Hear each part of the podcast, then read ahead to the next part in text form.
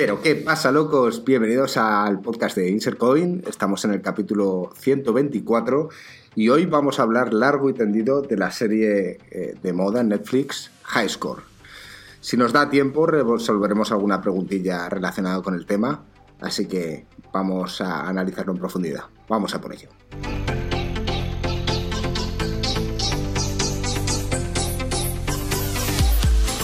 ¿Qué pasa, chavales? ¿Cómo estamos? ¿Qué tal, Alex? Que hoy vemos que no tienes la cámara puesta. ¿Cómo estás? Bien, bien, gringo. Aquí, no sé, justo me acabo de ver los capítulos. Hay alguno que me vi doble. Y la verdad que tengo mazo de ganas de hablar con vosotros de High Score. A ver qué os ha parecido. Bueno, llevamos mm, una semana y pico intentando cuadrar el horario para hablar de este tema. Y bueno, hoy no está Joaquín con nosotros, desde aquí te mandamos un fuerte abrazo, tío, esperemos que te recuperes y a ver si estás mañana para el directo. Vamos a saludar a Marco, que cada día tiene una cámara mejor. Según parece, poco, dentro de poco, tío, te vamos a ver hasta los poros de la nariz.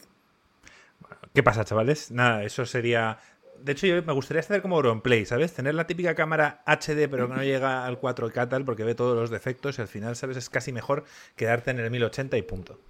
Pero vamos, eh, gringo, no es que mi cámara sea buena, es que la tuya es muy mala, o más bien es lo que tienes ahora mismo. La podemos, hacer, podemos hacer una cosa, tío. Yo te puedo cambiar la cámara así, estamos todos contentos. Bueno. No, no hay problema. bueno, em, efectivamente, como hemos dicho en el, en el inicio del podcast, vamos a hablar largo y tendido de la serie High Score. Llevamos unas cuantas semanas intentando cuadrar este podcast y de hecho algunos seguidores en Discord nos preguntaban que cuándo lo íbamos a hacer porque les habíamos, habíamos mandado deberes. Oye, tal, si os queréis meter en el directo para opinar tenéis que ver esta serie. Entonces, si no la habéis visto y estáis escuchando este podcast, eh, nosotros desde aquí os recomendamos que la veáis y Va a haber spoilers, aunque es algo que ya hemos vivido. A ver, no consideraría esto una serie como, como una serie como tal. O sea, sí, claro que hay spoilers, pero en realidad es un poco el inicio de los videojuegos y la gente que se mueve alrededor de él. Entonces, eh, yo no diría que, o sea, si, si, no os llamaba tanto de primeras, eh, escuchar un poco lo que, lo que hablamos y luego verosla, o al revés, ¿sabes? Si la habéis visto ya, pues oye, perfecto, porque así tendréis una opinión y podréis dejarlo en los comentarios. Pero vamos, que no tenéis que iros corriendo porque esto no es una serie donde haya spoilers como tal, ¿no, gringo? No lo considero así.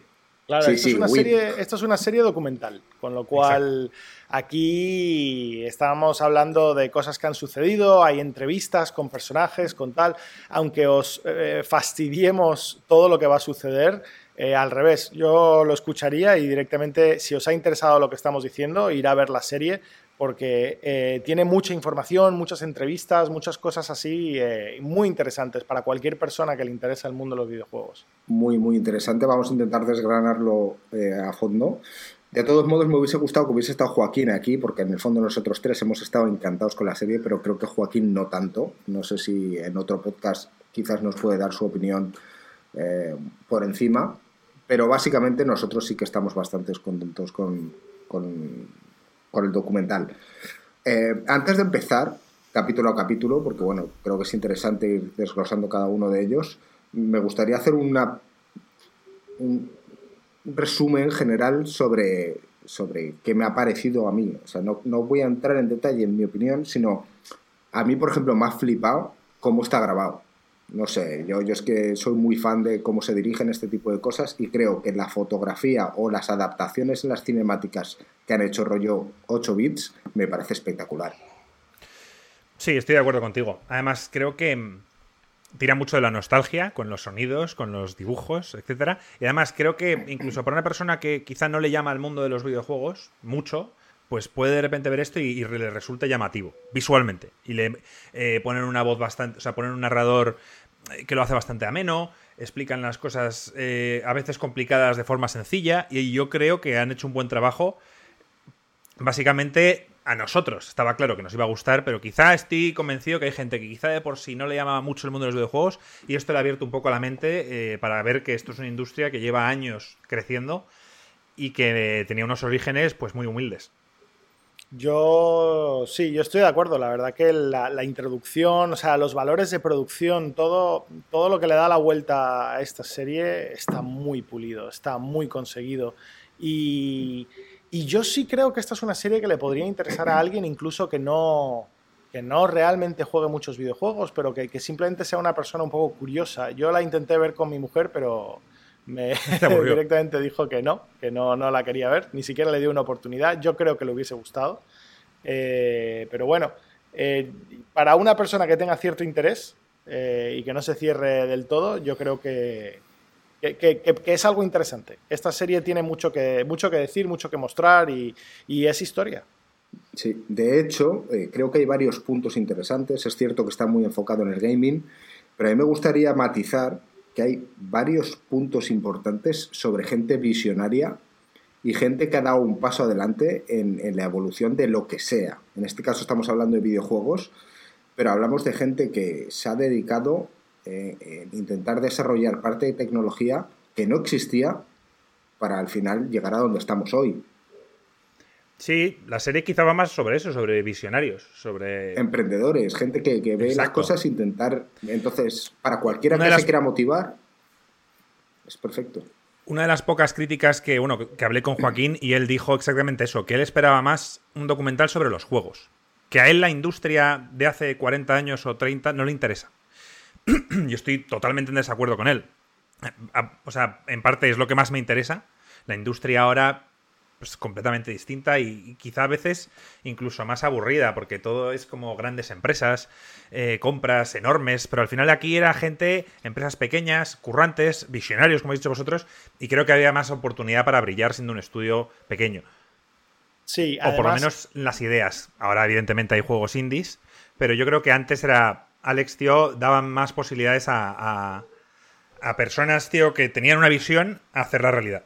Es que el tema está que cuando tú estás en un, en un periodo de cambio tecnológico tan rápido, eh, si tú te fijas al principio de la era industrial, eh, en Inglaterra, en medio de la revolución industrial, eh, había, hay 50.000 inventores inventando todo tipo de cosas. Pues aquí pasa lo mismo. O sea, al principio de la era de los videojuegos eh, nada está hecho, todo está por descubrir, todo está por inventar. Esa sensación de infinitas posibilidades es, algo que yo creo que, la serie te transmite muy bien cuando sigues las historias de la gente que, tuvo una idea, que eran brillantes de alguna manera y, consiguieron hacer algo y, cambiar el estado del arte. Yo creo que, sin duda está enfocado, es una serie enfocada en la gente, o sea, en la gente que formó la industria de los videojuegos que conocemos hoy en día.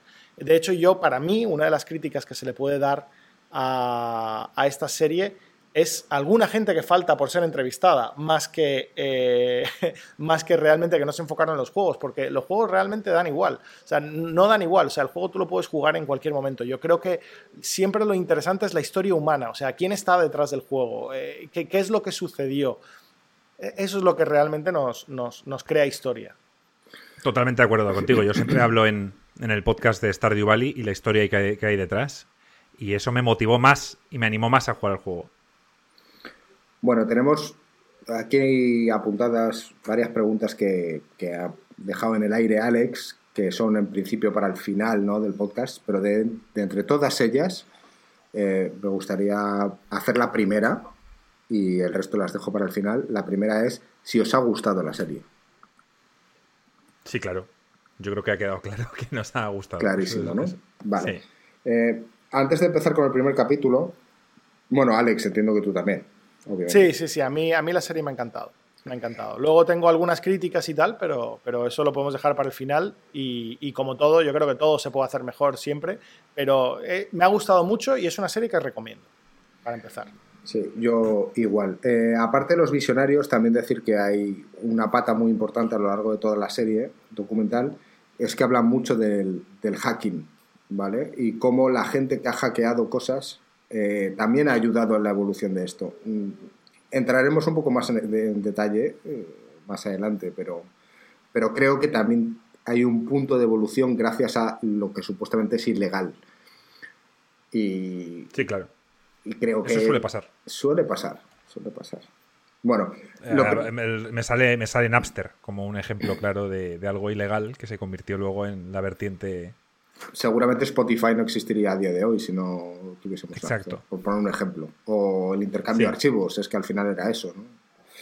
Eh, bueno, para empezar con la serie, ¿qué opináis del nombre? ¿Está bien logrado? El nombre, High Score. Eh, no, me parece que es un nombre para llamar la atención. Me parece que, podrían haber puesto otro. es que no, me esperaba esta pregunta. No se me ocurre un nombre mejor ahora mismo, pero, pero, pero sinceramente, tiene, un porqué. hubiera sido, hubiera sido un nombre mejor, Insert Coin, y lo estoy diciendo con nuestro logo. De nuestro canal Insert Coin, porque en realidad estás echando una moneda, lo cual ya es el primer capítulo y, durante varios capítulos vas a ver, y, realmente es porque es una, como una apuesta. Me da la sensación de que es más el tema del visionario y de que está metiendo una moneda como apostando por algo. No sé, se me ha ocurrido eso como. No es mala, no es mala, pero está bien. ¿eh? Alex, ¿tú qué opinas del nombre? ¿Está bien? Sí, a ver, no sé. Eh, los nombres es que son cuestión de gustos. Eh, no me parece especialmente buena. Eh, ya que sí, hay un poquito, unos cuantos capítulos sí tocan un poco sobre el fenómeno social de los videojuegos y algunas competiciones que han habido, em, pero honestamente el concepto de high score no es algo muy importante para la serie. Entonces, oh. bueno, no sé, no, no creo que indica mucho de qué va a ir. Yo a lo largo que he estado viendo la serie, de hecho después del primer y segundo capítulo, sí queda esa sensación ¿no? de, que, de que hay una pata importante de la importancia que tiene eh, el, vamos, la puntuación máxima, ¿no? ¿Por qué? Porque vamos a empezar hablando de la época arcade y tal, y al final todo el mundo quería jugar para intentar estar en el número uno.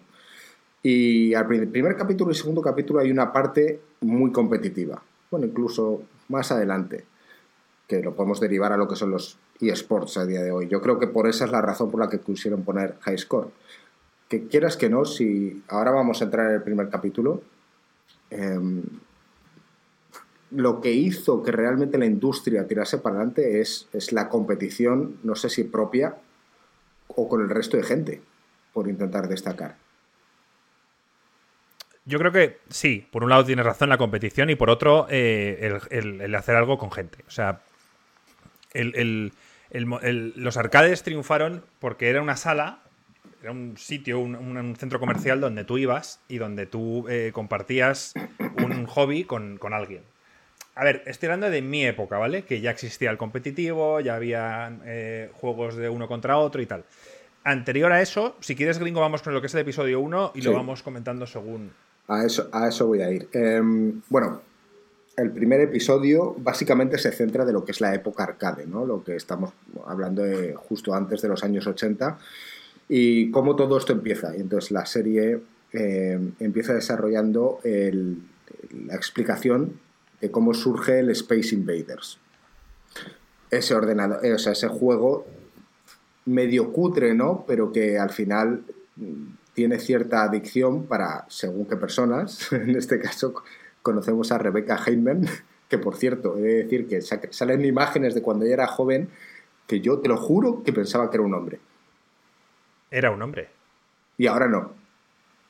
Ahora no, se hizo el cambio. Ah, ¿en serio? ¿Lo has investigado?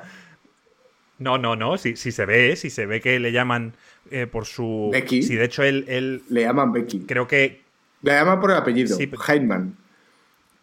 Yo de hecho creo que se ve en un momento que, que ella dice que, nos, que los videojuegos eran una vía de escape, lo que muchos decimos, que es una vía de escape, y que para ella era un poco la tortura estar en el colegio, no sé qué, o no se sentía bien con su cuerpo, algo así dijo, creo recordar, ¿no? Ella, ella, siempre dijo que, que, que ella siempre se identificó como una mujer y tal, claro, yo lo tomé por decir que era una chica que parecía mucho a un chico y, y que y que entonces no era aceptada, pero claro, tranquilamente podría ser que efectivamente nació chico y luego decidió. Vamos a dejarlo en que no lo dejan claro. Sí, yo recuerdo no lo, dejan del todo claro. De hecho, mi interpretación fue que era una mujer en un mundo de hombres, porque al final los videojuegos lo eran un poco. Igualmente, lo, lo interesante es que la persona está por, porque que han ido eligiendo, o sea, yo creo que una de las cosas que han hecho muy bien es, la verdad que la gente que ponen eh, normalmente está por algo, o sea, yo creo que hay muy poca gente metida con calzador y, Rebeca, pues, pues fue la campeona de, del, eh, del, perdón, del, high score de, Space, Invaders. Invaders. ¿verdad? Sí, sí. Em, está claro que, que Space Invaders, de todos modos, al principio sale un japonés hablando del tema y, y es origen de una copia de lo que fue el Breakpoint, el típico juego que, de la barra que se mueve con las barras de arriba con la pelotita. Sí, sí, o sea, yo lo primero es eh, el, Space Invaders. Eh, es un juego que a mí me pilló muy, muy pequeño. O sea, me pilló, de hecho, no sé si yo no, habíamos nacido, ¿no, Alex?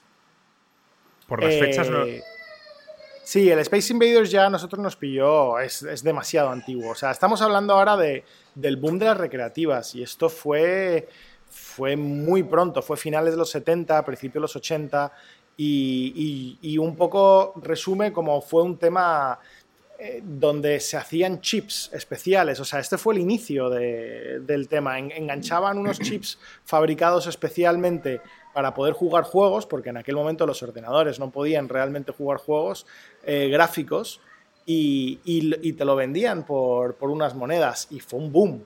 Fue un boom en todos los bares, en, las universidades y tal, y esto proliferó eh, pues, por, pues por ese interés, eh, ¿sabes? Por ese interés como de, ganar dinero y lo demás. Y en este capítulo, pues hablan de Space Invaders, hablan de Pac-Man, eh, ¿sabes? Tocan unos cuantos palos, yo creo, súper interesantes de, de, lo que fue el desarrollo de, la Totalmente de acuerdo. De hecho, ahí es más o menos el origen de Atari. Efectivamente. Y, Efectivamente. Y creo que de ahí pasamos incluso a una parte en la que creo que desarrollaron varios juegos, eh, entre ellos el Missile Command, que creo que se centran bastante en un tío que estaba en el MIT y decía que el juego estaba bien y es un poco de lo que hablábamos, ¿no? El high score, intentar desarrollar algo para, que sea competitivo y adictivo a la gente que está jugando a juegos, ¿no? Porque al final jugaban, para ellos era muy fácil avanzar y terminarse el juego enseguida. Entonces, ¿cuál es el objetivo de todo esto? Que la gente pague. A ver, claro, yo lo que... O sea, vamos a ver, inventaron el arcade, tuvo éxito, funcionaba. ¿Qué pasó? Que hubo un momento en que la gente se volvía adicta y se volvía demasiado buena. ¿Qué quería decir con esto? Que la gente antes invertía 4, 5, 6, 10 dólares en echarse la tarde jugando y de repente se daban cuenta que había una persona que era muy buena y se tiraba con 25 centavos toda la tarde acabándose el juego. ¿Qué pasa? Que eso ya no sale rentable. Lo que quieren es, como las máquinas tragaperras, que juegues, que pierdas y que vuelvas a meter la moneda. Entonces estos chavales que eran más listos que, los demás, eh, por un lado, lo que dice Gringo, vieron que ellos ya eran demasiado buenos para el juego y por tanto eh, inventaron una especie de chip, lo que dice Gringo, un hack, donde... hacking. Sí, un hack donde, añadían nuevos niveles o añadían modos de dificultad, etcétera, y lo vendían para poder añadir a la máquina. E, evidentemente, todos los que eran propietarios, bares, eh, arcades, que eran propietarios de estas máquinas, compraban este chip porque básicamente lo que hacía era hacer el juego más difícil y la gente media iba a gastar más dinero que antes. O te aceleraba la velocidad o lo que fuese. Está claro que esto también existió y se creó el Pac-Man, que por cierto tiene mucha gracia la creación, obviamente. El tío que se va a ir y de la pizza saca el logo, el personaje. Eh, pero decir que efectivamente yo me intento poner en esa situación. Imagínate que somos nosotros y creamos eh, esta nueva versión y llega Sony o algún, alguna grande compañía ahora mismo y nos demanda por lo que entonces eran 15 millones de dólares. A estos tres tíos. Que yo cuando lo vi dije, estamos hablando hace 40 años. Yo me hago mierda. O sea, yo cojo y, recojo mis chips y digo, aquí no ha pasado nada. Estamos hablando de tres chavales en la universidad, que, eso es algo que veremos, ¿no? Al igual que con la época dorada de Silicon Valley o las épocas de los startups o tal, la gente en plan dejando la universidad para trabajar en este nuevo boom, ¿no? Esta es como esta, esta fiebre del oro de los videojuegos que estaban surgiendo. Y estos empezaron con las cabinas de Missile Command y luego fueron con otro y tal. Y, y claro, el tema de hacer placas para Pac-Man ¿no? Sacar la, versión más difícil eh, cuando el juego no es tuyo. Eh, se, meten en un jaleo de la hostia. A ver, Es que era como, imagínate, poner, comprar un componente nuevo o añadir un componente nuevo a un coche para que vaya más rápido, para que consuma menos. O sea, al final estás trampeando el coche o trampeando la máquina y esto al final al, propietario no le gusta. Seguramente fue de las primeras veces, por eso lo hicieron, porque no estaba nada escrito, ¿no? O sea, no... Era una época en la que todavía estas cosas no, no se tenían bien atadas. De hecho, sí, además Perdona, dime, Alex. No, que además hay que tener en cuenta que estamos hablando de hardware. O sea, estamos diciendo que ellos lo que hicieron fue abrir la cabina, sacar la placa que tiene dentro, con un voltímetro, ir en plan midiendo dónde cambian los voltajes y tal para, para hacer ingeniería inversa de cómo funciona el circuito, y luego poner su propia placa adicional conectada a esa placa que habían diseñados para hacer como cambios sobre la marcha. Ellos no tenían código fuente, no tenían nada. O sea, estamos hablando de, un nivel es, exacto. espectacular. Vamos, yo a recuerdo. nivel técnico espectacular. Yo recuerdo haber programado en la universidad en código ensamblador, que ni siquiera es código fuente, o sea, estás metiendo los datos directamente o en una puerta AND o una OR, que al final son ceros y unos. Y tío, no es nada fácil pues, pues con, todo esto, claro, ellos dicen, no, yo lo que vendo es una plancha adicional y tal, porque ellos vieron ya como el siguiente nivel, en vez de tener sus propias recreativas, vender los kits para todos los dueños de recreativas, que la gente ya se conocía la recreativa y no estaban ganando suficiente dinero, para hacerlo más difícil. Y, claro, eh, eh, ese, ese acuerdo que ellos llegaron fue, fue súper potente. Fue potente. A, mí eso es lo que me parece más importante y sobre todo si eres un visionario y quieres crear o desarrollar cosas, o sea, que nada te acojone. Es verdad que el tío llega un momento en que su padre le dice, oye, que te han demandado por 5 millones de dólares, ¿los tienes? Y dice, no, pero lo voy a ganar. Entonces, creo que cierto precedente, ¿no? O sea, si Atari les hubiese ganado, les hubiese hundido la vida. Pero si perdían, significaba que cualquiera podía desarrollar kits. Entonces, eso es un punto súper importante y, Atari decide llegar a un acuerdo. Oye, me parece estupendo, ahora sois desarrolladores para nosotros. Y ahí empiezan a crecer. Sí, les, básicamente les dice que ellos eh, quitan la demanda siempre que ellos eh, digan que en el futuro pidan permiso antes de hacer este tipo de placa. Me hubiese encantado la verdad que en sus zapatos hubiese hecho exactamente lo mismo, pero la verdad que desde un punto de vista a generaciones futuras me hubiese encantado que lo hubiesen luchado porque en ese momento igual lo hubiesen ganado y, viviríamos en un mundo un poquito más abierto. Pero, pero sí, en aquel momento aceptaron el acuerdo, desde entonces los abogados han ido cada vez cerrando más el tema hasta que el punto que, que no puedes hacer absolutamente nada. O sea, tú compras un juego y no estás comprando nada, estás comprando una licencia para usarlo durante un tiempo en cualquier momento te la pueden quitar y no sé qué, es, muy sucio. Pero bueno, no entremos en, detalles legales. Para asemejar un poco al mundo moderno, esto no estamos hablando un poco de lo que es ahora un mod, o sea, poder modificar el juego de alguna forma a tu gusto. Sin duda, esto es, quizás lo podrías llamar el primer mod casi. Eh, sí, sí, sí, esto es un mod. Es, curioso también la siguiente parte, ¿no? O sea, consiguen esta parte con el, el Missile Command y se van a la otra compañía porque Pac-Man entonces no era Atari. y entonces les dice, oye, que, sepáis que al gordo de Atari les hemos ganado en un juicio. Si no queréis que os pase lo mismo, vamos a llegar a un acuerdo. Y como era todo tan oscuro y no se veía, les cedieron y les dejaron desarrollar placas para esa otra compañía. Cosa que empresarialmente me parece la polla, hablando mal y pronto. Yo creo que estos tíos eran muy listos y cuando eres muy listo eh, y tienes una gran idea y lo sabes, y, eh, no tienes nada que perder. a ver, al final, sí, es una putada que esta gente hubiera tenido que pagar 5 millones de dólares, pero te digo yo que lo hubieran sacado de otra forma y estarían viviendo hoy igual de ricos que, que porque se hubieran dedicado a esta cosa. Para eso, para eso son tan cracks, creo yo, ¿eh? Pero bueno, gracias a todo esto, yo por lo menos agradezco que saliera adelante, que tuvieran los huevos y, le debemos mucho a ellos. pequeños pasos, pequeños pasos como el de, el de otro que es eh, Jerry Lawson, que os digo ahora el nombre, no tenéis ni puta idea quién es. Pero seguramente si llego a sacar la pregunta así aleatoriamente de quién fue el primero que creó una consola con cartuchos, nadie se hubiese acordado de este tío, ¿no? Porque hubiésemos dicho que era Atari. Pero bueno, me hace especial ilusión que en el documental hagan hincapié en este creador tan desconocido que se quedó en el olvido eh, como el primer tío que creó una consola con cartuchos antes que. ¿Qué pasa? Que a día de hoy eh, podría pasar si tú eres un creador o te inventas algo y una gran compañía te ve, te lo copia rápidamente. Y es lo que pasó entonces. Yo me alegro mucho de este punto, por lo que acabas de decir, porque una persona.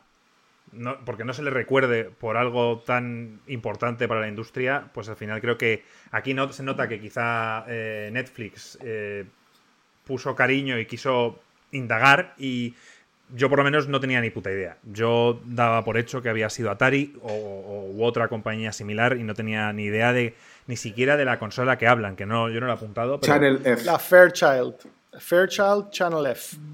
Pues, pues es, es, que fue la primera vez que había oído hablar de ello y me sorprende, joder, porque yo me considero un tío que sabe bastante de esto y era la primera vez que oí hablar de ello. Por tanto, punto para, eh, la esto Es lo, esto es lo que quieres de un documental, ¿vale? O sea, quieres un agente que haga un research profundo y, y, consiga entrevistas con la gente clave y, te, cuente la historia con los puntos importantes. El primero en hacer un cartucho, el primero en hacer esto, el primero en lo otro. O sea, este tipo de cosas, esto para mí es muy importante. Y estos son ¿Por qué le estoy dando tantos puntos a esta serie? Porque han hecho su, investigación, han ido a las fuentes, han metido muy poquita paja por arriba. O sea, casi todo el tema estamos viendo a la gente que lo vivió hablar de sus experiencias. Y hombre, para algo que ha pasado hace relativamente poco tiempo, estamos hablando de 40 años, 30 años, 20 eh, años, es digamos en la franja, ¿no? Desde los 80 hasta el 2000. Yo diría que es el tiempo que cubre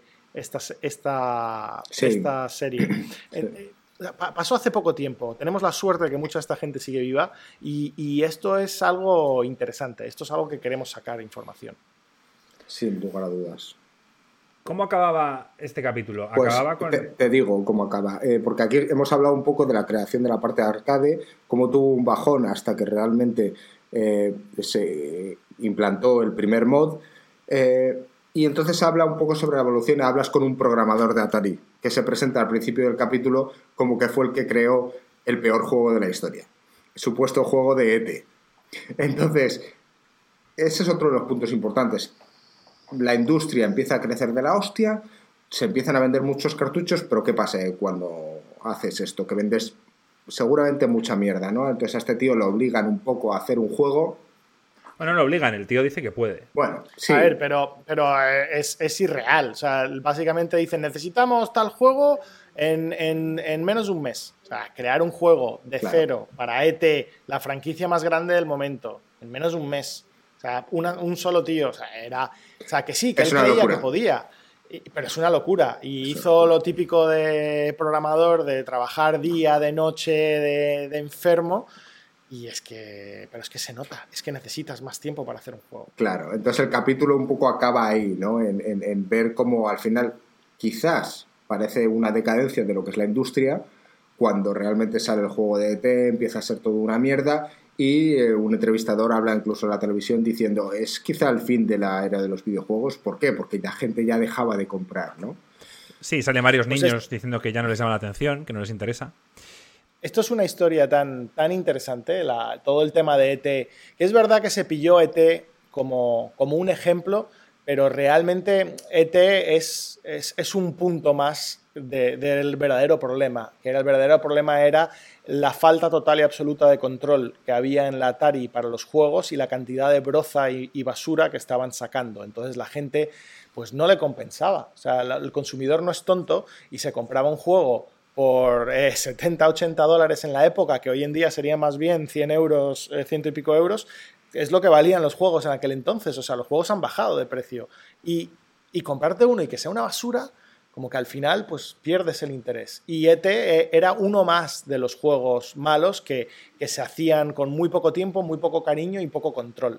Y, hubo pues un par de años de decadencia, de, de momento duro, y, y, es algo muy interesante porque todo, es muy fácil apuntar y reírte de ET y decir, mira, el juego tan malo que destrozó la industria durante cinco años y no sé qué y tal, pero joder, poder ponerle cara a la persona que lo hizo, que te cuente su lado de la historia, que entiendas por qué es tan mal el juego, es que me pareció fundamental. Me pareció fundamental. Me encantó. Y si no conoces la historia de, de, ET, pues te vas a reír un montón, porque de verdad que, es gracioso. Me hubiese, me hubiese encantado ver eh, lo que pasó hace unos cuantos años, que, excavaron y una persona acabó encontrando los cartuchos de ET donde los habían puesto en el desierto de Arizona. ¿En serio? sí, sí, sí, sí, hicieron tantas copias y no se vendieron una mierda que los enterraron en el desierto. Era una especie de, pues, de rumor, supuestamente lo habían hecho y era algo que realmente yo, yo personalmente pensaba que no, que no pasaba. Y efectivamente se hizo un documental, lo que estaba diciendo Alex. Cuéntalo tú, Alex. Sí, que, hubo una gente obsesionada con la historia de ET y de los cartuchos y del misterio de los cartuchos enterrados en el desierto, del juego tan fracasado que es que los cartuchos los enterraron en el desierto y, los acabó encontrando. Los, se fueron, hicieron una labor investigativa increíble y tal, y estuvieron como dos años detrás de la pista hasta que cavaron y encontraron los juegos antiguos de ET. Eh, efectivamente enterrados en el desierto digno de un equipo de investigación de Insercoin. Eso lo hubiésemos subido a YouTube. bueno, oye, así más o menos engloba el, primer episodio de los seis. Y vamos a pasar con el siguiente, ¿no? Que es cuando entra un contestant o un competidor nuevo en, el mercado, eh, que en el fondo es Nintendo.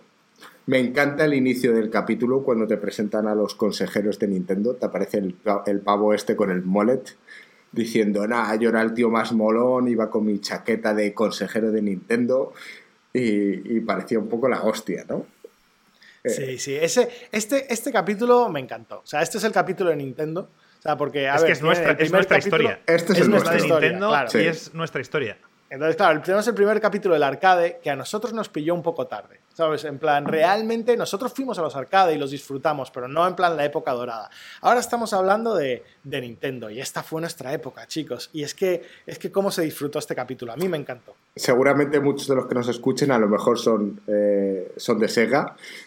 Y en el capítulo de Sega hablaremos un poco de esto, ¿no? Porque también había gente que estaba mucho más a favor de Sega que de Nintendo, pero al menos nosotros tres vivimos mucho más la, la época de, dorada de Nintendo, ¿no? En, en, el principio de este capítulo te hablan un poco de la creación de Nintendo Estados Unidos, porque Nintendo empezó en, Japón, eh, con el desarrollo de, Donkey Kong.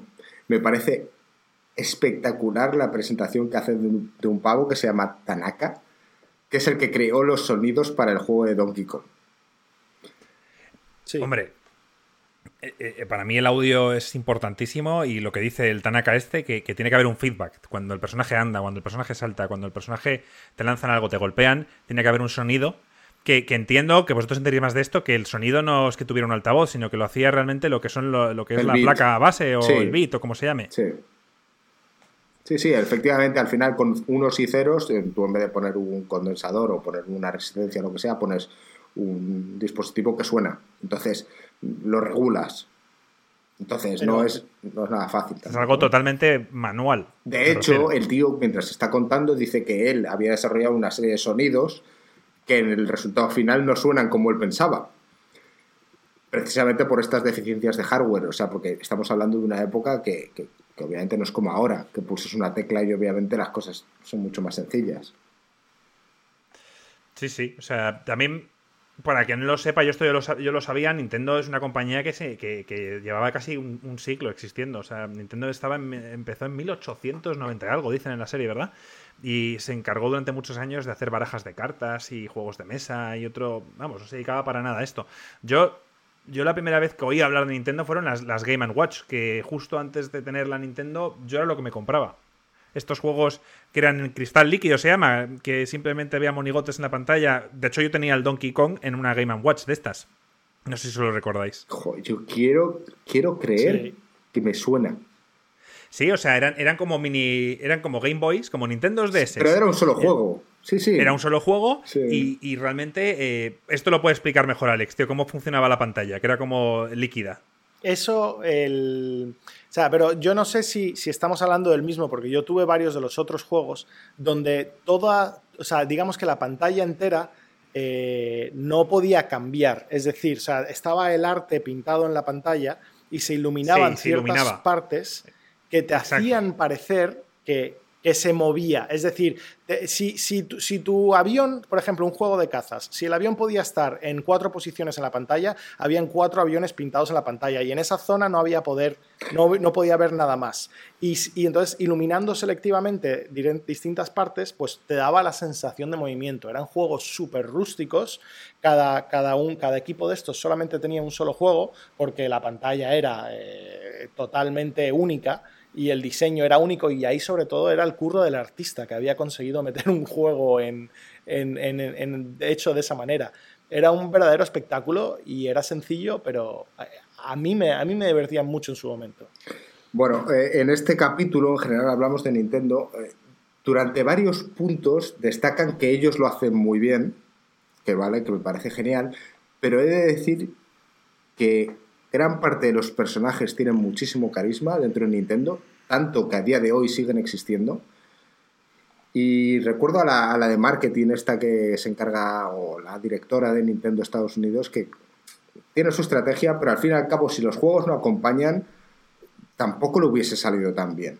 Entonces, en este primer Donkey Kong, es la primera vez que vemos a la princesa y a Mario, y a Donkey Kong, en un juego que, bueno, pues eh, Solo consistía en intentar subir y, rescatar. Eh, pero gustó, ¿no? Y se crearon recreativas y quizás eh, tuvo bastante éxito. Muchísimo éxito. Tanto éxito, sí, efectivamente, eh, que Universal Studios decide demandar a Nintendo por plagio. Otro de los de las disputas legales que aparecen en toda esta serie. Este, este está bien peleado por los abogados de, Nintendo. Y de Nintendo. de Nintendo. ¿eh? O sea, a ver. Las similitudes son obvias. Quieras o no, eh, Donkey Kong, eh, el, tema de la princesa, en este caso. King Kong, tal. A mí, sinceramente, dices que está bien peleado. A mí me parece súper difícil poder haber ganado este juicio. Por eso, por, eso está bien peleado, sí, sí. Era un juicio difícil de Nintendo. O sea, Nintendo lo tenía complicado. Claro, o sea, aquí estamos en una situación en la que Universal Studios había sacado la película King Kong y tenía sus derechos, a priori, y, al final eh, Nintendo sacó este juego que tenía muchísima similitud. ¿Qué pasaba? Ahí nos presentan al abogado, que me parece, este punto me parece espectacular en toda la serie, cómo es el tío, se va a Japón, se pone a investigar que, hay...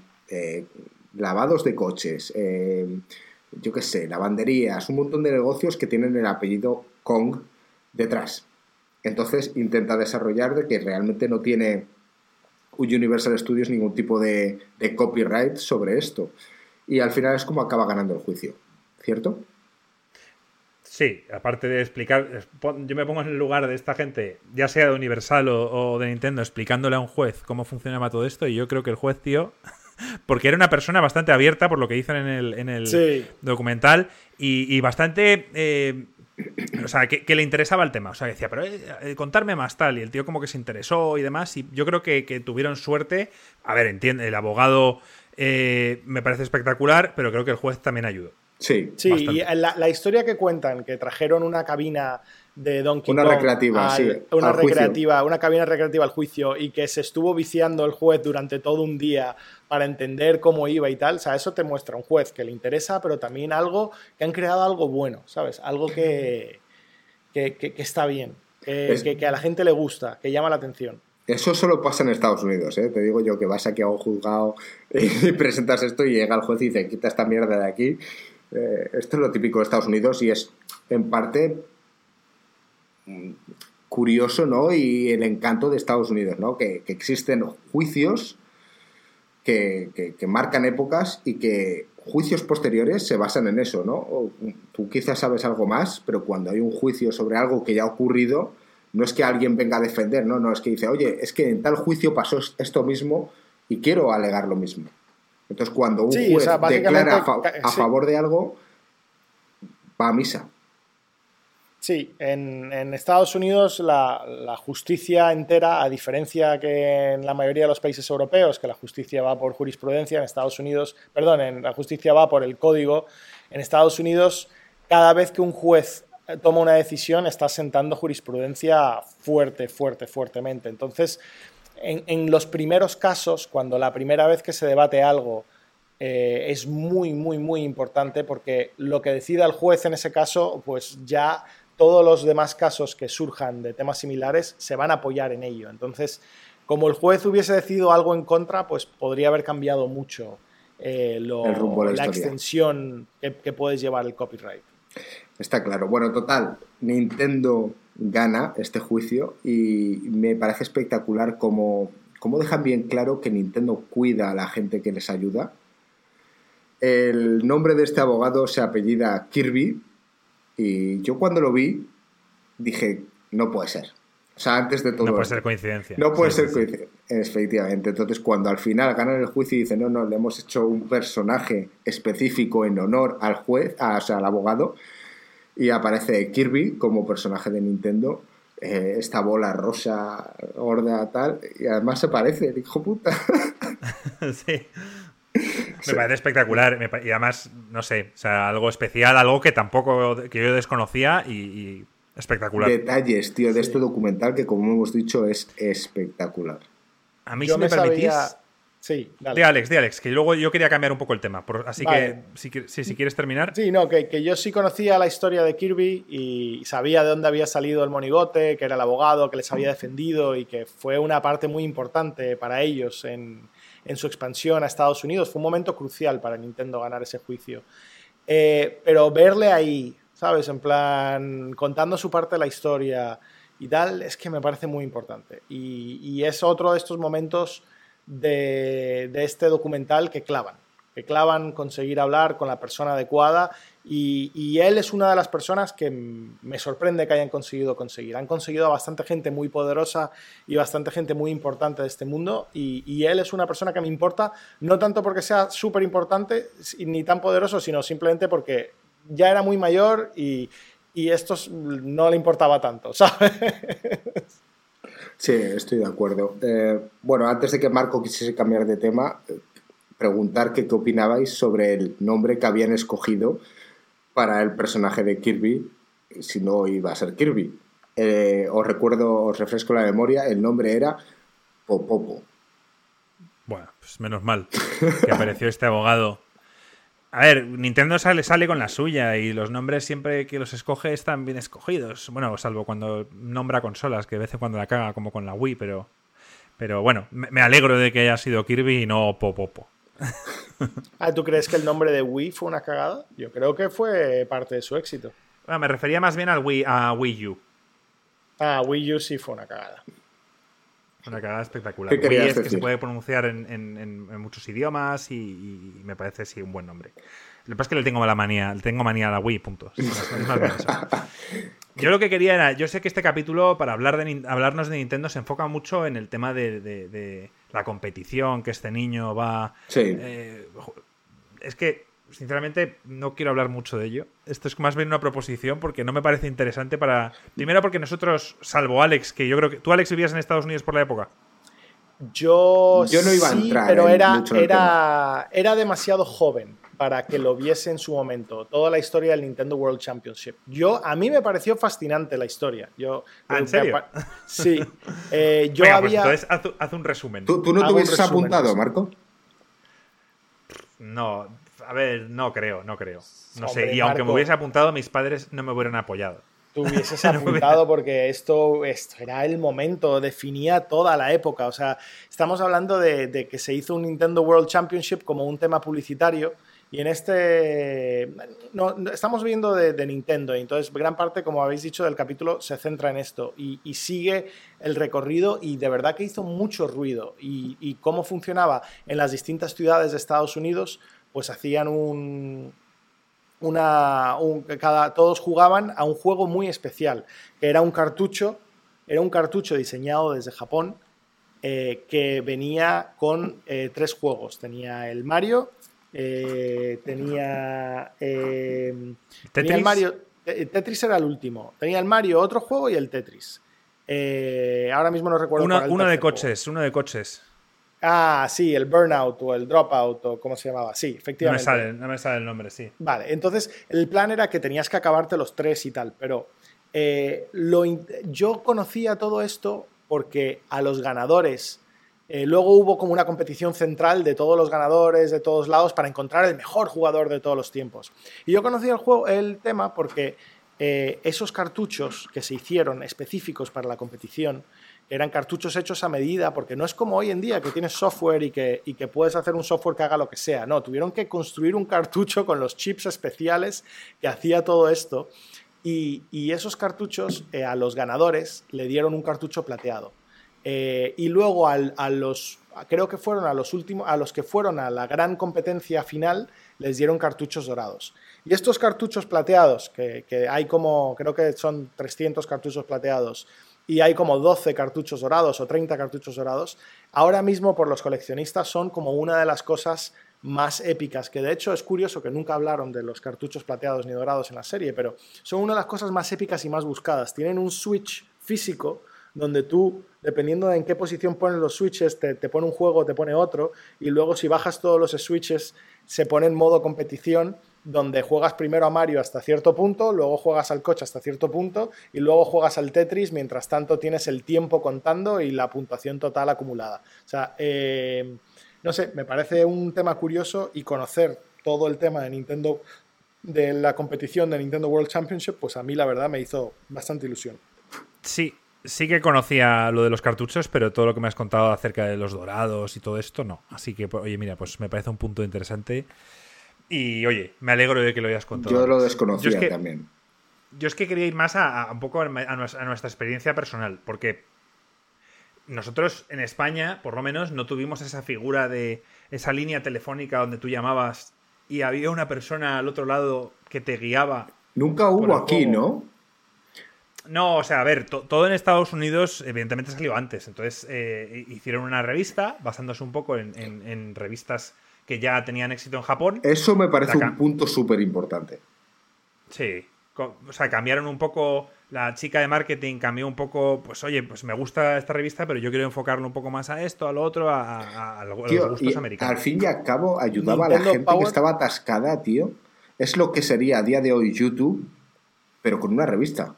Claro, es que Nintendo Power fue muy importante. Yo recuerdo todo, comprar Nintendo Power religiosamente y, joder, es que, claro, en aquella época te comprabas un juego, número uno, era extremadamente difícil y no te lo ibas a pasar, o sea, ibas a estar meses jugando el juego y, y que luego había muchísimas cosas del juego que es que no, era imposible descubrir sin YouTube, sin Internet, sin nada y para eso estaba Nintendo Power. Yo recuerdo incluso cuando salió Mortal Kombat, eh, no sabías los movimientos, los fatalities, los, las combinaciones, los tal, o sea, nada de eso aparecía en ningún lado. No había ninguna, ninguna instrucción que te lo dijese. Tenías que comprarte la revista para luego saber cuáles eran los fatalities y cuáles eran los movimientos y tal.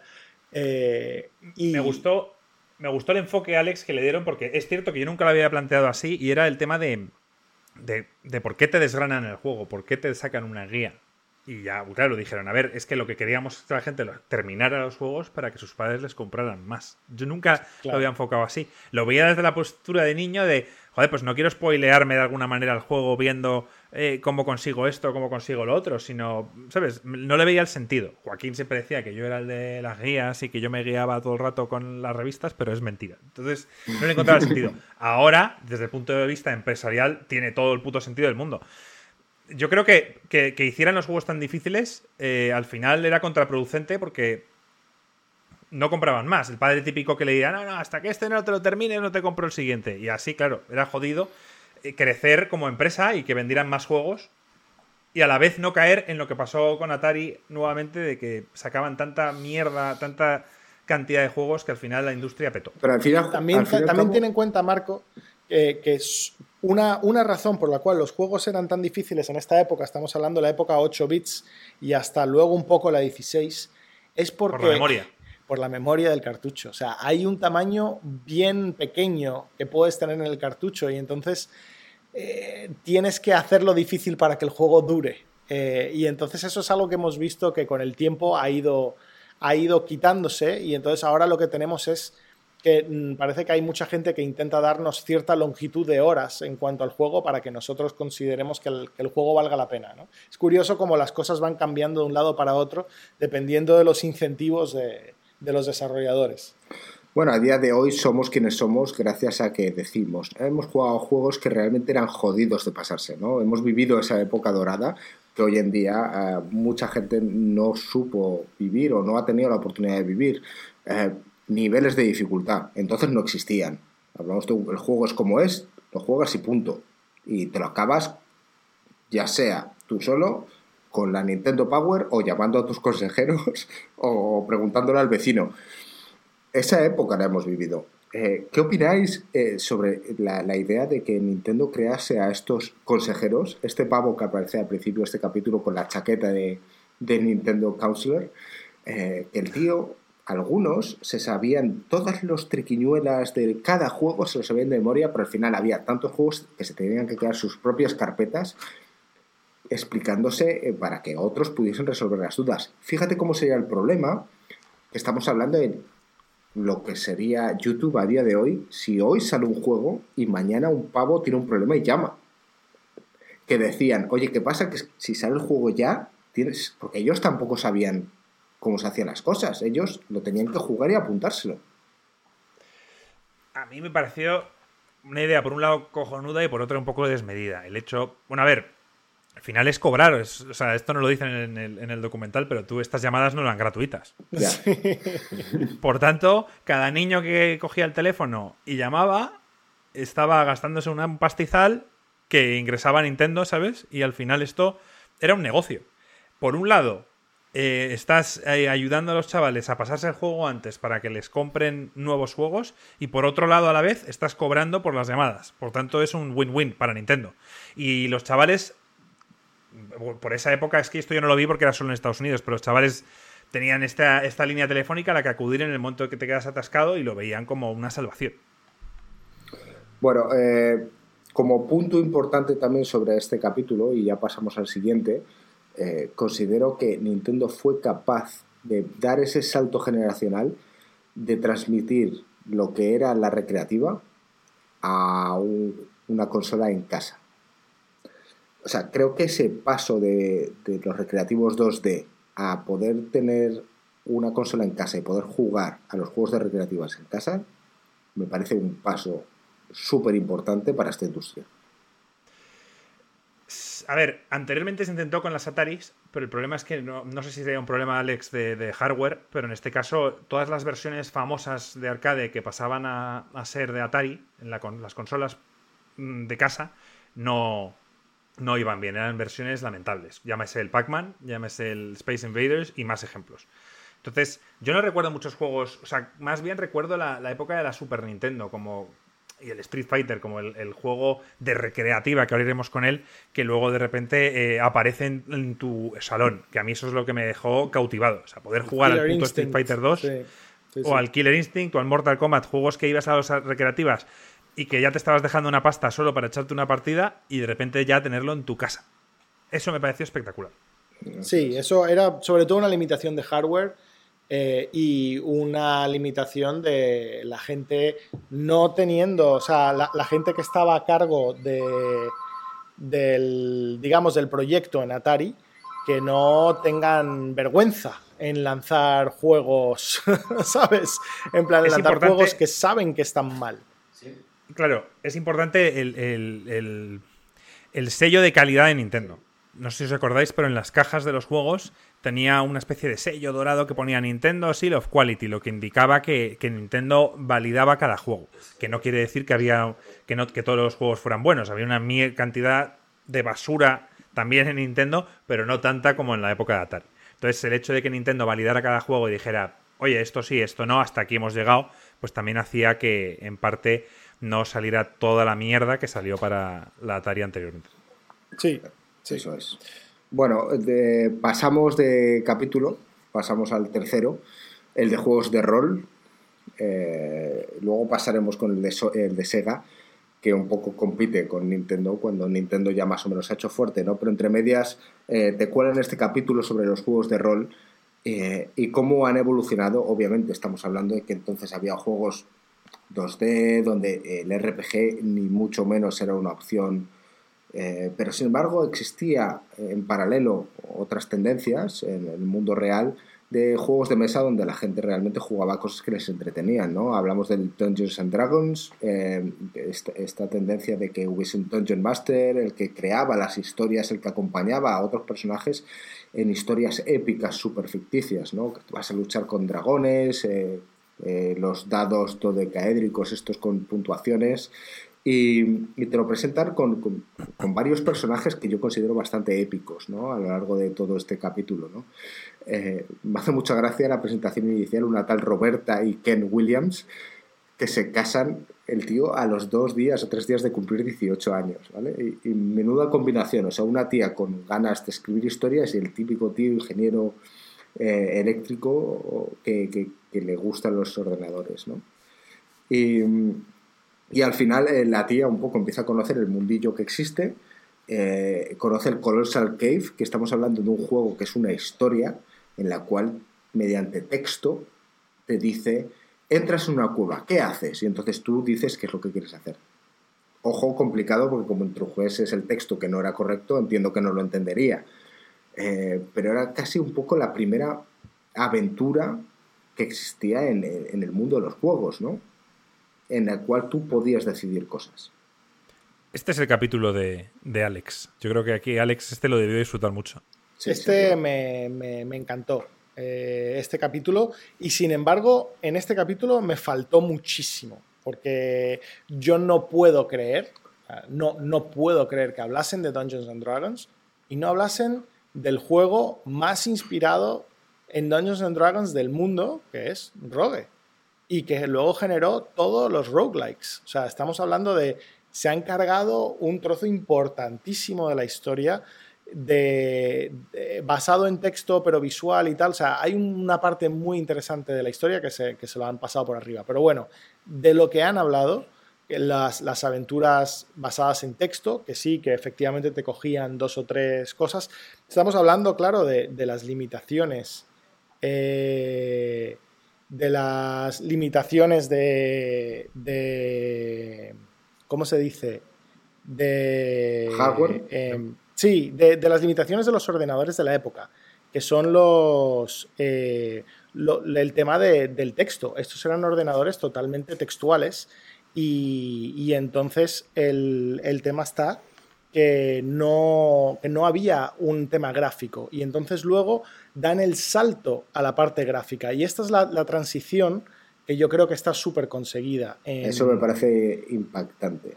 O sea, la parte, el tal Richard Garriott, que es el que mm, se encarga de, desarrollar. Bueno, no fue él, el Richard este fue el que desarrolló Última, que iremos más adelante con eso, pero el tal Ken, del que hemos hablado al principio, fue el primero que intentó meter gráficos en un, en un sistema que al final la tecnología no te lo permitía, ¿no? A través de los eh, teletipos, eh, pues que se actualizaban cada 10 segundos y tú definías un poco la parte visual mediante asteriscos o una letra si es un enemigo o no. Y el pavo este, eh, obviamente no podías trasladar lo que era una imagen real a lo que era el ordenador. Entonces cogió simplemente puntos específicos de un objeto para poderlo dibujar a mí ese paso generacional también me parece como súper importante en lo que es la evolución de lo que es la industria. Eh, con esto ya creado el, tal Richard este crea Ultima como el primer juego en el que puedes meter atributos, puedes configurar un poco tu avatar, puedes hacer más cosas. Eh, y me parece muy... ¿Fue él el que inventó, fue el que inventó el término avatar? Sí, pero ese es en el Ultima 4, ¿no? que es cuando el tío se da cuenta de que a la gente, y me hace mucha gracia porque pienso en el GTA, que a la gente que juega este tipo de juegos al final le gusta hacer las cosas mal, ¿no? Le gusta ser malo, le gusta matar a la gente, le gusta quemar objetos. Y entonces él se da cuenta de, esa necesidad y decir, voy a crear este juego donde tus acciones tienen un impacto en el final del juego. Entonces, si robas en una tienda, no puedes volver a esa tienda. Y eso parece que no, son pequeños detalles, pero acaban en la era en la que estamos ahora. Las consecuencias. Sí. Sí, sí, sin duda ahí ves actualmente todos los RPG cómo se intentan jactar de todas las consecuencias que das en el mundo y lo demás. O sea, es, es, que estás viendo los inicios de, todo el género. O sea, y las entrevistas en este también fueron buenísimos, buenísimos. Sí, este, eh, el tal Richard este al, principio se empieza a liar con, con, la primera aparición del Apple II y empieza a desarrollar juegos para ellos, ¿no? Y entonces el primero que hace, que también me parece espectacular, que hizo uno que se llama el Acalavez y lo hace en seis semanas. Hablábamos del tío este que hizo ET en súper poco tiempo. Este tío lo hizo en seis semanas. A mí, esto Alex me lo puedes decir, pero a mí me sorprendió. Hablaron bastante de, Apple y no sé si es porque eh, en esa época era una máquina quizá no diseñada para jugar, pero que tenía más capacidad para, mostrar gráficos o para poder crear cosas. Claro, lo que te digo, porque hablan bastante del, de Apple. El primer ordenador gráfico eh, con interfaz gráfica de usuario que se, que se vendió eh, en el mundo fue un Apple. Eh, estuvo, estuvo varios años antes de, de la primera versión de Windows. y de ahí toda la guerra esta de que Windows copió Apple y no sé qué y tal, pero bueno, aquí no hay copia que valga, o sea, aquí es es un tema más bien histórico de, de tecnologías, la tecnología que va avanzando. La interfaz usuario pues era algo obvio. Eh, y, y, y, que surgió además de Xerox Park, o sea, de, un centro investigativo en, en, Palo Alto, en California. Pero, pero sí, eso fue lo que un poco tal. y os fijasteis también que también hablaron de Final, eh, de Final Fantasy. Es que de verdad que este capítulo tenía de todo. Este capítulo tenía de todo. Esa era la siguiente anotación que tengo aquí, que me hace mucha gracia. El, me apunté el nombre porque soy muy fan de los nombres japoneses. Yoshitaka Amano. Es el pavo que le hacen, es el diseñador del primer Final Fantasy. Es increíble. Y de muchos más. No, pero el del primero y desarrolló sus, sus, las imágenes de esos enemigos que a día de hoy son las que están en los, en los Final Fantasy actuales. Entonces, no tenía la, tecnología para poderlo implantar ahí, ¿no? Pero él tenía su idea y al final su idea ha perdurado hasta aquí. Eh, hombre, yo, yo siendo este hombre, pegándome esas curradas de dibujos, de diseños, y luego ver cómo aparecían en tu juego en píxeles y tal, tenía que ser en esa época, decir, joder, tío, con lo que me lo ocurra y luego son cuatro píxeles mal puestos. Pero claro, con, cómo fue avanzando la industria, finalmente eh, ese trabajo que hizo antes, pues finalmente salió a la, luz con las siguientes entregas del Final Fantasy. Me sorprendió mucho que no contaran la historia que todos conocemos, la, la de es la de Square, básicamente una compañía en, bancarrota y que deciden sacar un, último juego, por ello el nombre de Final Fantasy, y el cual les lleva al éxito. Me sorprendió que no dieran ese dato, o quizá Alex, o sea, esto se sabe, o quizás es un rumor que todos hablamos y que, y que no es así. Yo no lo sabía. ¿eh? Cierto. Yo, a ver, yo lo he oído, Marco, pero ahora que me pones en, el, en situación, pues, pues oye, tampoco te sé confirmar. O sea, no, he hecho investigación sobre el tema, no, no lo hemos confirmado, pero a mí también me suena, me suena esa misma historia. Sí. Sí, sí que se Básicamente vamos a decir que es real porque vamos, lo hemos leído en todos lados y yo creo que esto es algo bien sabido. Pues sí, gringo, eh, esa fue... Ya lo llamaron Final Fantasy porque habían sacado varios juegos, los cuales no habían vendido, eh, estaban casi en bancarrota y dijeron, mira, pues hacemos este y, hasta aquí nuestro, nuestro sueño. Nuestra aventura. A mí me, impresionó mucho, ya que hablasteis del trabajo de artista de concepto de, de Yoshitaka Amano, que, que de verdad creó lo que es luego el mundo de Final Fantasy. Esos, esos monstruos tan locos, tan imaginativos, eh, de verdad que para mí eh, ha, sentado la base de luego lo que son todos los Final Fantasies con esta fusión tan rara de magia, tecnología, imaginación, no sé. Me parece un trabajo muy importante que han elegido este capítulo para, mostrarnos, pero el trabajo ese de artista de concepto, no el artista que que te hace los gráficos, sino el artista como que se imagina el mundo, es, mucho más importante de lo que parece y es algo que normalmente no se puede, no se ve. Y por eso me alegro, al igual que nos pusieron la música en el primer episodio, que tengamos también una visión de lo que es un artista de concepto y qué es lo que hace, me pareció muy interesante. Eh, estoy totalmente de acuerdo. Estoy buscando, ya por curiosidad, Yoshitaka Mano, videojuegos, pues que sepáis que el, 1, el 2, el 3, el 4, el 5, el 6, el 7, el 8, el 9, o sea, todos. De hecho, eh, veo que terminó con el 13 y no, y el 15, el 15 también lo hizo. O sea, que ha hecho prácticamente todos, sí, todos. Así que este hombre sigue en la compañía como, como diseñador Sí, sí, él se inventó su mundo en aquel momento y a día de hoy perdura. Cosa que me parece espectacular. Me parece espectacular. Pues sí. Bueno, de ahí pasamos con otra historia curiosa. Eh, la de Ryan Best eh, con su juego perdido. Es un tío que creó un juego que se llama el Gay Blade. un poco un juego para intentar em, pues eh, crear controversia, ¿no? Era su manera de, luchar contra las injusticias de aquel mundo en el que eras un personaje gay y tenías que luchar pues contra curas o contra un congresista que era eh, homófobo y tal, ¿no? Eh, en un juego, pues... Una forma de expresarse. Una forma de expresarse, efectivamente.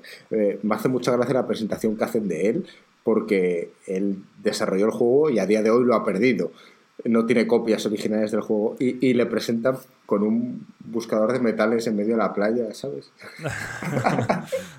es cierto, no me fijé en ese detalle. No sé, me parece, una, me parece una buena historia, me parece que al final eh, es lo que hablamos mucho en este canal, es de, evadirte de la realidad. Y esta persona, su realidad era un infierno, y el, crear un mundo como el que él creó, en este caso, ¿cómo se llama? Gay. Gayblade. Gayblade. Gayblade bueno, pues primero le hacía expresarse, le hacía salirse de la, mierda de realidad en la que vivía y, hombre, una frustración tremenda al, perder este juego. Claro. El cual creo que lo explica, ¿no? Dice que no hizo una copia, que lo envió. En una mudanza. Se lo perdieron en una mudanza. Sí. Y, y que, pero creo que eh, acaba el capítulo habiéndolo encontrado o pidiendo ayuda para que lo encuentren. Pidió ayuda por internet y al final acaba el capítulo que uno de los fans había guardado una copia y no sé qué. Pero yo no sé si eso es cierto o quieren darte la nostalgia que entonces aparecía internet, aparecían los foros y una comunidad en la cual la gente se quiere ayudar. Queda un poco en el aire, creo. yo he visto, yo he visto un mundo de streamers. Una, una, anotación, Alex. Yo he visto streamers eh, que que streamean juegos raros. Streamean juegos que, compran, que vienen eh, quizá 50 juegos que ha hecho gente en sus casas y el tío los prueba un rato y cambia de juego rápido y tal. Pues seguro que en uno de estos cartuchos, eh, cartuchos recopilatorios de, gente amateur haciendo juegos aparezca este juego. O sea, yo lo veo factible que, pueda aparecer.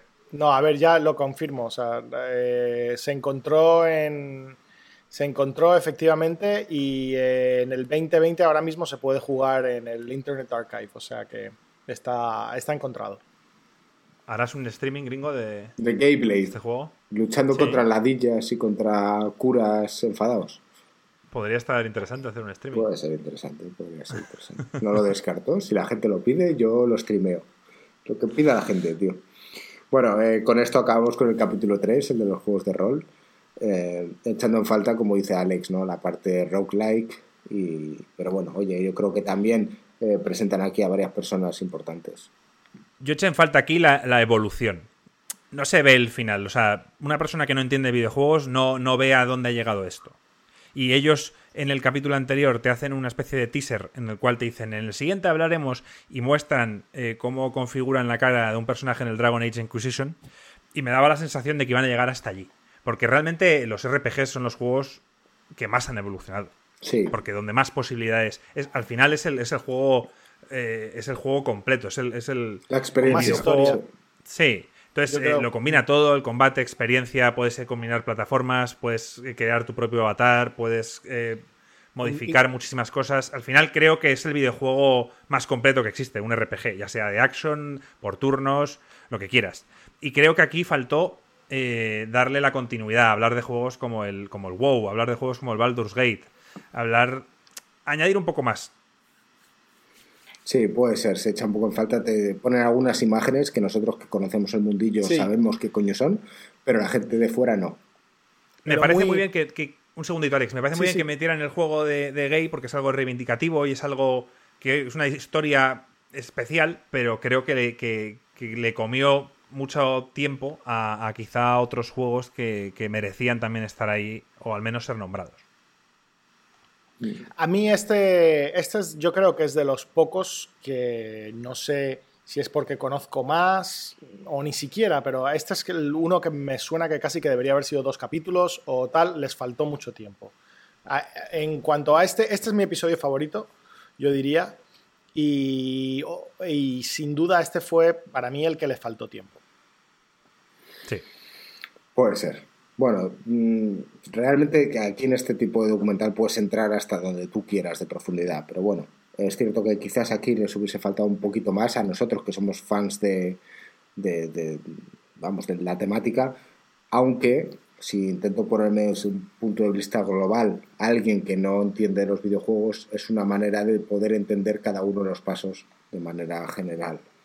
Que a nosotros nos gustaría haber entrado mucho más, por supuesto, pero bueno. Eh, mm, yo creo que en otros capítulos Sí, hay que sintetizar, pero yo creo que en otros capítulos han conseguido hacer un mejor resumen de, mm, de la temática. Aunque bueno, no sé, quizás para los fans de arcade realmente tampoco, porque si os fijáis, solamente tocaron los arcades muy iniciales, no, no luego en qué se evolucionó todo el arcade y tal. O sea que, mm, bueno. Es cierto. yo creo que podemos continuar. Bueno, pasamos al capítulo de Sega, ¿no? Eh, que se llama Esto es la guerra. Me encanta que esté Santi entre los que están ahora mismo escuchándonos conectados, porque yo sé que Santi es un fan de Sega y esto vamos a disfrutarlo mucho. Efectivamente, entonces eh, Santi, si quieres dar algún tipo de puntualización en el directo, a todo esto, esto es un podcast, eh, si nos queréis escuchar algún día en directo, generalmente emitimos los martes o los miércoles en Twitch y en YouTube, eh, y dejarnos vuestras preguntas en Discord para poder eh, responderlas. Eh, de todos modos, intentaremos leer, Santi. Sabemos que eres un Sega Guy y estás aquí delante de tres fans de Nintendo, así que veremos a ver si este capítulo, si lo has visto, a ti te encantó tanto como a nosotros el segundo. Eh, aquí nos presentan un nuevo contendiente en la guerra de consolas. obviamente, a mí volvemos al punto inicial de este podcast. Empresarialmente, visionarios, estás entrando en un mundo en el cual está dominado por Nintendo. Y llega alguien y dice, voy a crear una consola que va a ser revolucionaria. ¿Por qué? Porque voy a traer los 16 bits y voy a competir con Nintendo porque no puedo llegar ahí. Es una manera de competir a nivel hardware. Y el tío, el tal Kalinsky este, que, que te lo presentan como el director, que era el que llevaba el tema del Mattel, ¿no? Eh, las los, Efectivamente, los muñecos, ¿no? Y, cogen y le contratan y dice, y el tío, que me parece muy crack, diseña una estrategia a cinco pasos para poder competir con Nintendo. Espectacular. Espectacular. O sea, este, este capítulo en cuanto empresarialmente es mi favorito. O sea, el anterior es mi favorito en cuanto a, a, los juegos y la temática. Y este, este en cuanto a ver lo que además de que es un, es un momento eh, fascinante de la historia de los videojuegos, la famoso Console Wars, que si no os habéis leído el libro, hay un libro que se llama Console Wars y os gusta leer de este tipo de cosas, es brutal. Es como esto, este episodio, pero expandido. Y, y como bien has dicho, ver al CEO de, de, Sega de América tan crack y ver las dificultades que tuvieron en, la, en, digamos, el choque cultural entre Japón y Estados Unidos, eh, es algo que me pareció súper divertido y súper interesante.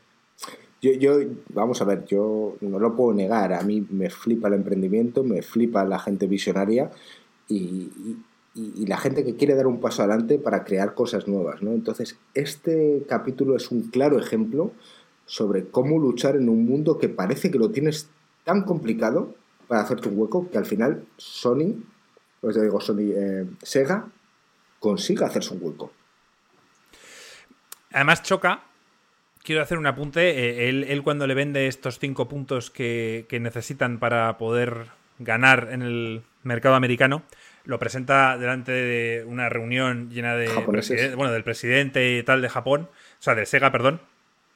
Eh, hace esta reunión en Japón y, cuando empieza a hablar de un poco de competencia desleal, que es lo que los japoneses esto lo llevan muy mal, creo, ¿eh? es, es mi percepción que tengo de ellos ellos quizá les gusta hablar de sus bondades y no de las deficiencias del rival y en cambio este tío llega diciendo aquí hay que ganar a puñetazos, aquí hay que reventarlos y aquí hay que tal. Y eh, el mismo presidente de Sega, que fue el que contrató a este tío, le dio tanta libertad que, es el primero que se levanta la reunión enfadado, en plan, me cago en la puta, y luego dice, haz lo que quieras, que para eso te he contratado. O sea que, como que eh, renuncian un poco a, su forma de ser y a querer quizá ganar de una forma más legal, a emplear unas técnicas un poco más agresivas, que quizás es lo que hizo que funcionara en el, en el, en el mercado americano. Sí, efectivamente. Yo aquí, de hecho, en las notas que tengo, que son con una letra terrible, porque para la gente que me esté viendo en YouTube lo voy a explicar para que lo sepa, o en Twitch, eh, tengo anotaciones, como veis, en las bolsas de vómitos de los aviones. ¿Vale? Entonces tengo aquí una terrible que no recuerdo cuál es el punto 3. ¿Vale? Entonces hablamos de competir en el precio, crear un personaje para competir a Mario. El punto 3 que no recuerdo cuál es. Más deporte. Deporte, eso es lo que deporte. El cuarto es eh, la audiencia, en este caso se intentan orientar a, los adolescentes. Y en quinto punto, reírse un poco de, Nintendo.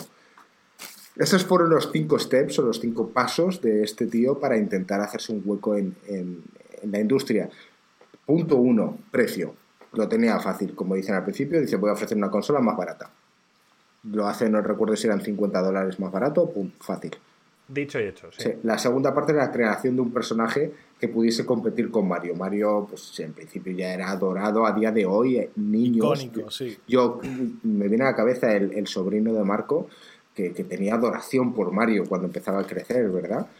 Y... La sigue teniendo. Bueno, ahora más por Luigi, pero vamos, da igual. Pero, es lo mismo. pero entonces pasaba esto. Entonces, ¿de qué manera quitas eso de la cabeza a alguien, no? Eh, entonces crearon a Sonic que, sinceramente, desde nuestro punto de vista de amantes de Nintendo, incluso nos molaba un poco. Al menos a mí me generaba cierta intriga. Molaba ver la, Master System, era Master System, ¿no? O la Mega Drive. Eh, creo que el primero fue en, Master System, pero el que, el que pegó la hostia fue el de, Mega Drive. Y, creaba, porque al final era un juego donde efectivamente te meten la parte de velocidad y tal, y es algo que visualmente llamaba mucho la atención. a mí el personaje me encantaba. Sí.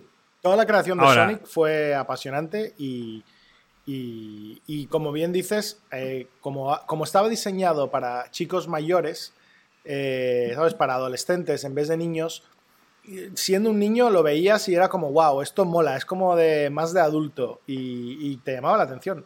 Era un personaje que molaba más. Sí, está claro. Eh, desde ahí un poco la parte de orientación, ¿no? De decir, voy a orientarme más a los críos, más a los adolescentes. Voy a un poco a ser el malote, voy a cuando crean la competición esta, hablamos de más competiciones, porque a lo largo de toda el documental hablan de, esa parte, eh, te hacen una competición donde luchas en Alcatraz, que en el fondo era una zona icónica, entonces eh, ahí estaban los, los presos más buscados y tal, eh, pues te hacían competiciones ahí. cogen a la MTV, que era... Cogen a la MTV, eso es que era un poco más alternativo. No, y, digamos que eran súper. O sea, influenciaba a toda la sociedad, todos los teenagers escuchaban y veían MTV. O sea, MTV es. Eh, era lo más. Eh, en era lo más. Sí, sí, sí. Eh, es, curioso porque aquello pasaba en Estados Unidos. Por eso me sorprende, y tenemos a Santi por aquí en el chat, que de momento no ha dicho nada, eh, cómo alguien que no tenía tampoco la MTV y quizás el enfoque no estaba tan implantado aquí en España, ¿por qué? Porque quizás en la parte en la que se ríen de Nintendo es algo que, hablando de marketing, es algo que sí podías hacer en Estados Unidos. En Estados Unidos sí te puedes reír, Coca-Cola se reía de Pepsi o viceversa, o Sega se reía de Nintendo, porque era legal. En España eso no te lo permitían. Entonces, ¿cómo alguien... Pero aún así el mensaje llegó. Sí, pero ¿cómo? ¿Cómo en España alguien se hizo tan fan de Sega?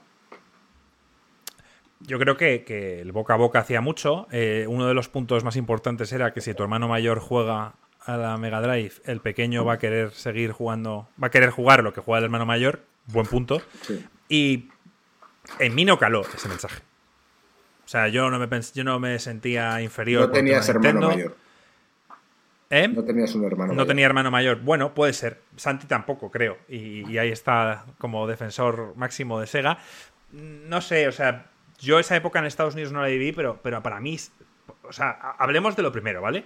Yo sé que este capítulo está muy enfocado en la lucha de Sega y que realmente le, y que es verdad que le compite a Nintendo, pero estamos hablando de que Nintendo competía, que esto no lo dice en el documental, con una consola de 8 bits. Me refiero, Nintendo estaba con la Nintendo y Mega Drive estaba con la de 16. Y se tiraron así un par de años. Cuando decían que lo que Sega hace, los gráficos, todo eso, estamos hablando de, de, Mega Drive, ¿vale? Contra una consola de 16 bits contra una de 8. Cuando salió la Super Nintendo, para mí, y esto es algo personal, por favor, no lo toméis como que, mi opinión es globalizada ni generalizada, para mí eh, lo barrió. Quizá no en ventas, pero es que es que es. Eh, bueno, tendría que estar aquí Joaquín, por supuesto, para hablar de todo esto. Lo que pasa es que lo haría despectivamente. Yo no quiero. yo no quiero decir que, bajo, bajo mi punto de vista no tenía nada que hacer. De todas formas, una cosa, si miras las cifras, eh, Sega consiguió abrirse un hueco, eh, que es una hazaña brutal pero no, no barrió a Nintendo. Bueno, en, en aquellas navidades te lo pintan como que realmente quien compraba la consola era... no, es así. O sea, Nintendo se perdieron. O sea, Nintendo pasó de tener una cuota de 80 y pico, casi el 100% de las consolas, a pasar a tener el 60. Que fue una caída de cuota enorme, que fue un hueco grande que le abrió Sega y tal, pero, pero no es o sea, no es que, de repente Sega llegó y barrió todo y Nintendo se quedó en la mierda. O sea, le consiguieron hacer una mella grande al gigante, pero, pero vamos, que, es un éxito increíble de Sega, pero que tampoco hay que perder la perspectiva. Y salimos ganando todos, recuerdo. O sea, me refiero, gracias a esto, Nintendo se tuvo que poner las pilas y, y, no acomodarse, que es lo que suele pasar cuando no hay competidor. Eso es. De hecho, me parece un punto muy importante, ese que no había apuntado aquí bien con una letra decente, es la parte de los deportes. Tenemos a Joaquín aquí, que no es nada fan de deportes. Eh, Alex, en parte, le, juega, le gustan los juegos quizás competitivos, como pueden ser los de coches y tal y cual, pero a lo mejor el fútbol tampoco tanto. O si has jugado, por ejemplo, a juegos de fútbol americano y tal. Yo, curiosamente, al Madden sí que lo he jugado. Em, pues, las versiones eh, iniciales y tal, y no me enteraba de nada. Ah. Era increíble un juego diseñado para gente que de verdad sabe de fútbol americano de verdad conoce las estrategias, las alineaciones y tal.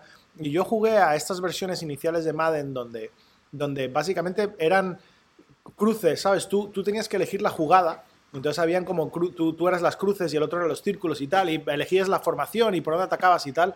Y yo es que tenía que elegir todo a voleo. Era una locura. Eh, yo no dudo que para alguien que sea muy friki y que se lo conozca todo, debe haber sido apasionante poder echar un juego y es muy interesante toda la historia de este capítulo de cazando a Madden, haciendo un acuerdo con él, creando el primer juego de verdad de fútbol con Electronic Arts y tal, es el principio de EA, tan odiado por nosotros ahora. Me parece espectacular el inicio de EA. Aquí lo ves, el, tal Trip Hawkins, que es el que crea EA, y luego la parte en la que efectivamente persiguen a lo que, al que es un comentarista de fútbol americano para cogerle y decirle, tío, únete a mí para intentar desarrollar un juego de fútbol americano que realmente transmita lo que es. Claro, el tío más icónico del fútbol americano. Es que era entrenador durante no sé cuántos años con un montón de victorias. Luego el comentarista más famoso de tal, salían todos los anuncios. O sea, el tío era como yo qué sé, como Cristiano Ronaldo junto con Guardiola, junto con un, Zidane. Un Michael Robinson, un Michael Robinson. Sí, Quizá aquí. Sí. Y, a ver, habrá gente que tenía manía a Michael Robinson, pero no deja, salió en el PC Fútbol, eh, era comentarista de. Al fin y al cabo, el PC Fútbol precisamente es pasa, pasa lo que pasó con Madden. Exacto. Yo creo que fue una copia. O sea, simplemente la idea. cogieron una figura que todo el mundo quería y que entendía de eso, eh, apadrinó el proyecto y fue un éxito. A mí, a mí los comienzos de ahí me parecen brutales.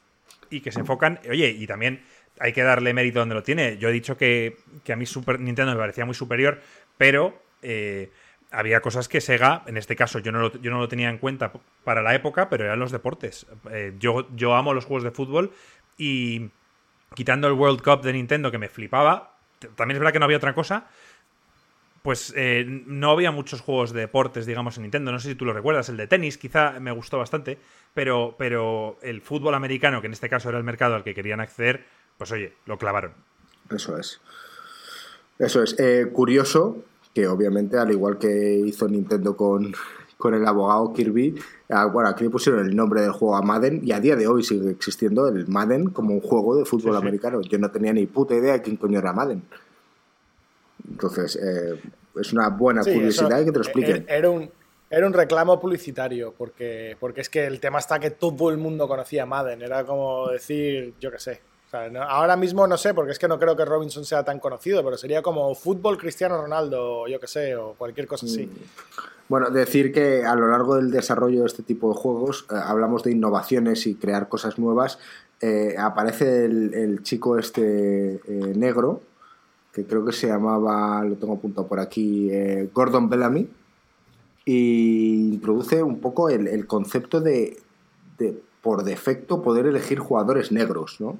Entonces la tecnología no te permitía la versatilidad que tienes ahora, obviamente, ni mucho menos de crearte los jugadores tal cual son, pero entonces tenías que diferenciarlos entre blancos o negros, y ahí podías elegir si tu equipo era negro.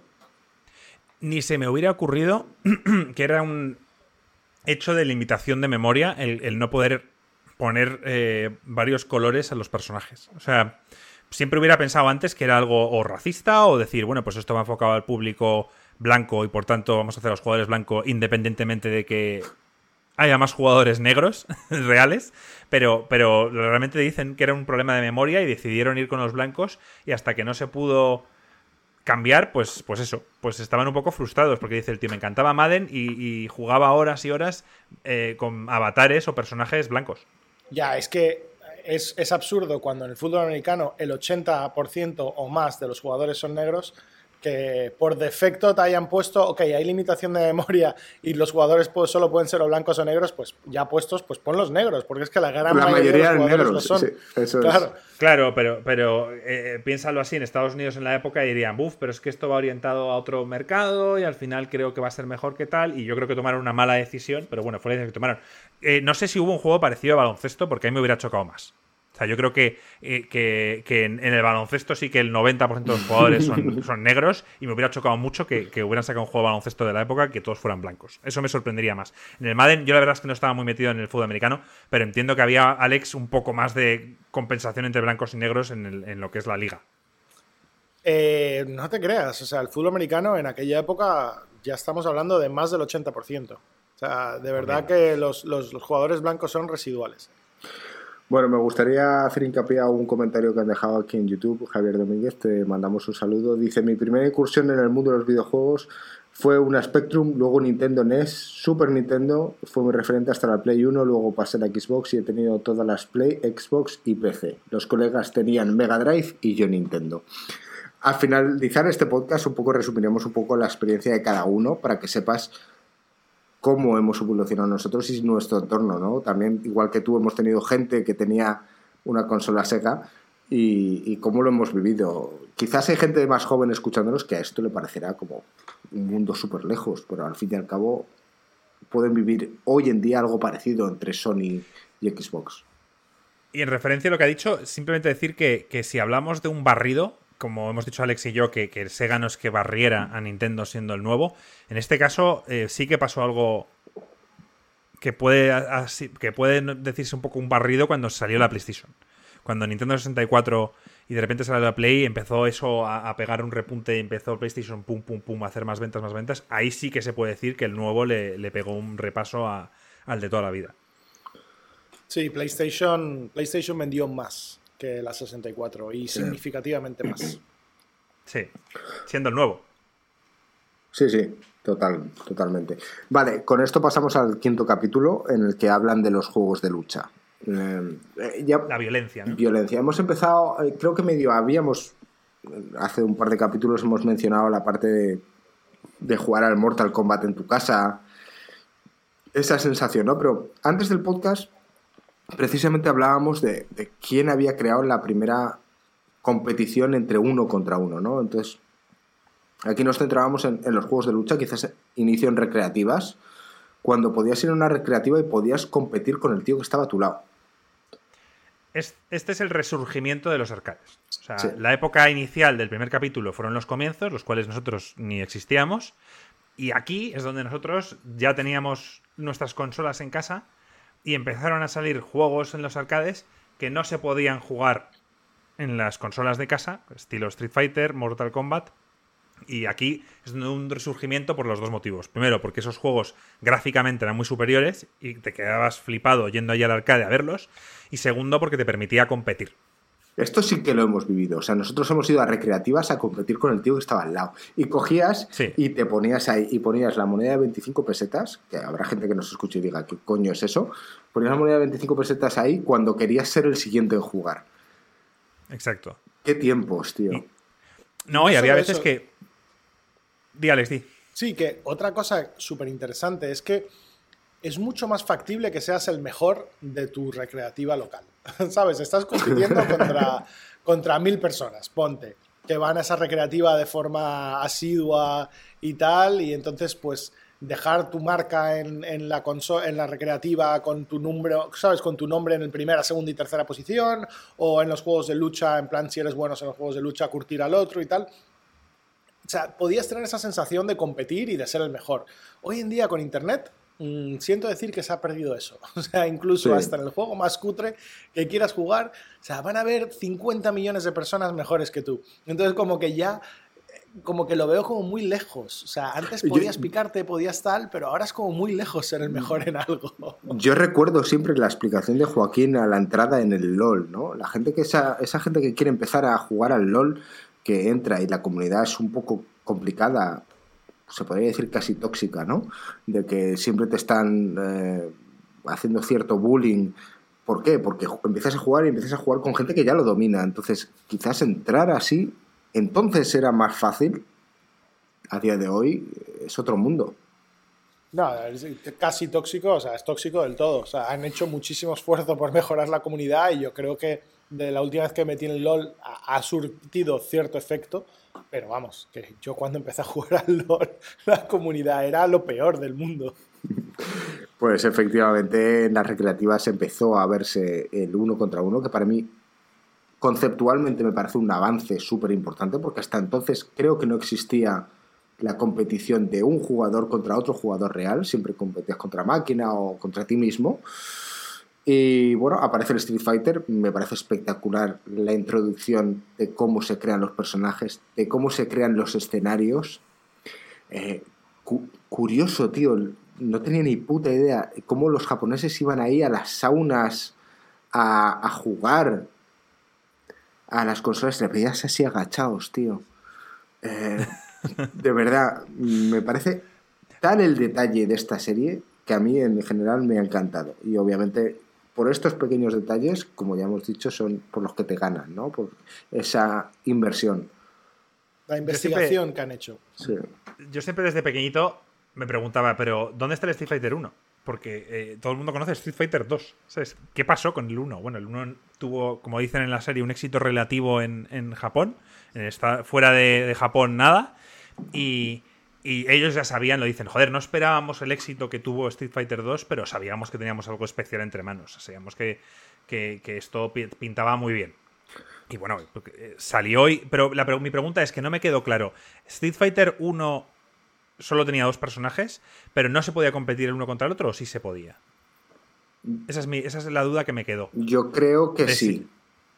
O sea, que era simple. Vale, o sea, que sí que era el uno contra otro. Sí.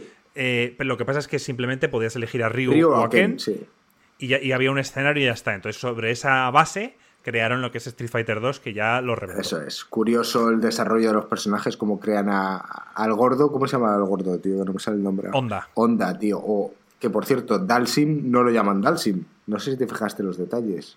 No me fijé. El nombre del, del, hindú, obviamente, no se llamaba Dalsim como lo conocemos nosotros. A lo mejor era por la versión americana. Cambiaron eh, varios perdona, gringo, porque justo esto es un poco que cambiaron varios nombres de pues entre la versión japonesa a la, a la, versión americana por, por, temas de copyright. O sea, el, el boxeador eh, era M. Bison, como, como Mike Tyson, pero cuando obviamente es como un clon, los japoneses en aquella época no respetaban tanto el copyright y cuando lo iban a llevar a Estados Unidos le dijeron, es imposible que, pongáis a, eh, a, un boxeador grande y fuerte y tal, en Bison, cuando es demasiado cercano a Tyson, nos va a caer tal. Entonces cambiaron en Bison a el jefe, el boss que se llamaba Vega lo cambiaron al otro. O sea, hubo como tres o cuatro personajes que cambiaron de, nombre. De... hecho, yo juraría que Bison se llamaba en Bison, pero. Sí, pero quizá en, la versión japonesa se llama de otra forma, no recuerdo ahora. El, el, y Vega era, Vega era el español y además no sé si... Vega, Vega, a ver, Vega, Sagat, eh, Bison y Balrog, se refiere, se refiere a Alex, que es el que era igual que Tyson. Em, es lo que dice Alex, creo que se llamaba M. Bison. M. Bison se llamaba el, que era el boxeador. Y les cambiaron el nombre, o sea, a, lo que finalmente se convirtió el jefe final del juego, que era M. Bison. E, era el originalmente el boxeador. Me refiero, les, les cambiaron el nombre el uno por el otro. Balrog, que es el boxeador, en la versión japonesa se llamaba Bison, es lo que quiero decir. Eso es lo que quiero decir, sí. Una cosa importante y que no dicen en, el documental y, algo que, revolucionó el mundo de los videojuegos, sobre todo los de lucha, es que con Street Fighter 2 los jugadores inventaron algo que ni siquiera los programadores habían, habían previsto y son los combos. O sea, los combos, eh, eh, eh, el hecho de pegar varias hostias seguidas era algo que ellos no tenían pensado y simplemente los jugadores lo descubrieron. Ya luego pues, fuiste viendo las distintas versiones de Street Fighter 2, Hyper, no sé cuántos, que ya avanzaron sobre esa idea. Pero decir que los jugadores mismos fueron los que inventaron los combos. No es algo que los programadores hicieron para ellos, sino que ellos, viendo que por frames y demás combinaban ciertos ataques de una forma y dejaban al, al enemigo sin, sin poder, digamos, contestar. Efectivamente. Eh, de ahí, de todos modos, evolucionamos a otro tipo de concepto de lucha. Quizás la parte que faltaba, la, otra pata de la mesa, es quizás la parte violenta de la lucha, ¿no? Y ahí es donde se crea Mortal Kombat. Quizás es un paso más adelante de lo que era Street Fighter, que al fin y al cabo tenía unos personajes bastante icónicos, tal y cual, pero le faltaba esa parte sangrienta. No estoy de acuerdo. O sea, a ver, para mí Street Fighter es muy superior a Mortal Kombat en todos los aspectos. Yo no digo que no como juego, estoy hablando como evolución en la industria. Bueno, sí, o sea, bueno, llamaron la atención, evidentemente, porque fue un juego que, que, era violento, inventaron el tema de los fatalities y, que llegó a la prensa internacional. O sea, al final esto hizo que, que, se creara el sistema de, de, puntuaciones. y de, de más de 18, más para 15, etcétera, de los videojuegos. Esto lo provocó el Mortal Kombat, porque era una época en la que no estaba regulado y veías a chavales de 10 años, como mi amigo el señor Vance, que está ahora mismo entre en el chat, que se compraba para la Mega Drive el, el Mortal Kombat. Con tal de ver cómo le arrancabas la columna vertebral a uno. O le quemabas Yo, yo, que no tenía la Mega Drive y esto era un motivo para tenerla, eh, me iba a casa del señor Vance a, verlo, a jugar, porque él lo tenía y me iba a jugar con él. Este fue de los pocos motivos que me hizo dudar. Pensar, joder, ¿debería comprarme una Mega Drive por el Mortal Kombat? bueno, ellos eh, empezaron a meter imágenes tal cuales, ¿no? a lo largo del documental te enseñan cómo grabaron eh, secuencias de imágenes y las metieron directamente al juego. Obviamente esto es algo que era impensable antes y era casi realista, ¿no? Como veías a Johnny Cage, que por cierto es... Una copia de Van Damme. Es muy crack esa parte.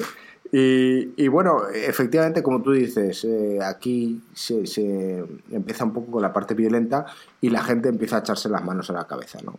Eh, empieza a, crearse la comisión esta para decir, oye, eh, los niños van a ser violentos, eh, hay demasiada sangre, esto estamos Que se pelea hasta el día de hoy. O sea, a día de hoy seguimos con el mismo tema, de que los videojuegos son culpables de muchas cosas. Sí. Bueno, a ver, ¿Alguien, alguien mata a otra persona. Oh, Dios mío, una vez jugado un videojuego. O sea, es que es, es, absurdo. O sea, de hecho, me, pareció hace esta semana o la semana anterior. Ya sabéis que está muy de moda ahora el Among Us entre los streamers de todo el mundo, ¿no? Y, entonces había como una especie de meme que decía. Eh, no, eh, los videojuegos eh, hacen a la gente violenta, ¿no? Y entonces salió un pequeño vídeo del Among Us, que al final es un juego en el cual un impostor intenta matar a otra gente, pero les veías como, disculpen amigos, este es mi cumpleaños, ¿les importaría ponerse un gorro de cumpleaños? Y veías a todos los demás personajes con el gorro de cumpleaños, ¿sabes? Entonces, eh, los videojuegos no crean a gente violenta. Ya lo hemos hablado muchas veces, pero bueno, hay gente ahí fuera que, que lo sigue creyendo. Bueno, para eso se inventaron. O sea, para eso se pusieron el rating y, creo que es culpa de los padres comprar un juego sin leer como el GTA el GTA 5 comprarle a un chaval de 8 años. Eso ya no es me parece me refiero sí sí estoy totalmente de acuerdo contigo. Al final es una despreocupación de los padres eh, que esto pueda llegar a ocurrir nosotros vivimos esa época en, la que, en, la que nos compraban a nosotros todo. Mi madre, por ejemplo, no quiso comprarme el, Killer Instinct eh, por el nombre. Dijo, mamá, quiero este juego, Killer Instinct, que era mucho más, menos violento que el, que el Mortal Kombat.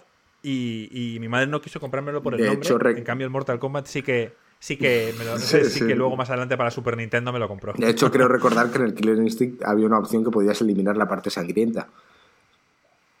Sí, no, la versión de Super Nintendo de Mortal Kombat eh, no había sangre. Era sí, sudor. Era sudor. Pero a eso además que la tuvimos que sufrir, porque, porque tardó en salir la versión de, de, mm. Nintendo. curiosa la, la, evolución del juego este que se llama Night Trap. de este tío que se encargaba. Qué bueno. De que se encargaba de hacer efectos especiales, ¿no? No, no he apuntado el nombre, pero era un tío que a día de hoy se encarga de hacer efectos especiales en películas. Y, estuvo involucrado en el desarrollo de este juego que se llama Night Trap, eh, en el cual pues manejabas un personaje que iba controlando diferentes cambios de cámara y, cuenta la historia de cómo le tuvieron que adaptar a que la historia que, los tíos iban vestidos con cubos de con, estos de basura, que tuvieron que inventarse en vez de vampiros, ¿no? Una movida con un gancho que chupaba sangre, o sea, una cosa súper turbia, es súper divertido. E, e, este juego es muy famoso por eso. Y, por fin vemos un poco la historia del creador y por qué tuvo que ir haciendo cambios a lo que él consideraba una buena idea de que unos vampiros entran en una casa de adolescentes y dice, no dejaba de ser una especie de, pues eso, de, de, ¿cómo se llama, Alex? De, iba a decir thriller, de slasher. Sí. Eh, de slasher para, adolescentes. Mm. Sí, como Scream. Y luego eh, le fueron poniendo trabas y al final acabaron con unos diseños de personajes en los que eran como vampiros, pero que estaban desangrados, o sea, necesitaban, estaban muy, eh, eh, muy debilitados y entonces por eso andaban de esa forma rara y con el gancho ese... Chupaba la sangre porque, claro, morderlo era demasiado agresivo, ¿no?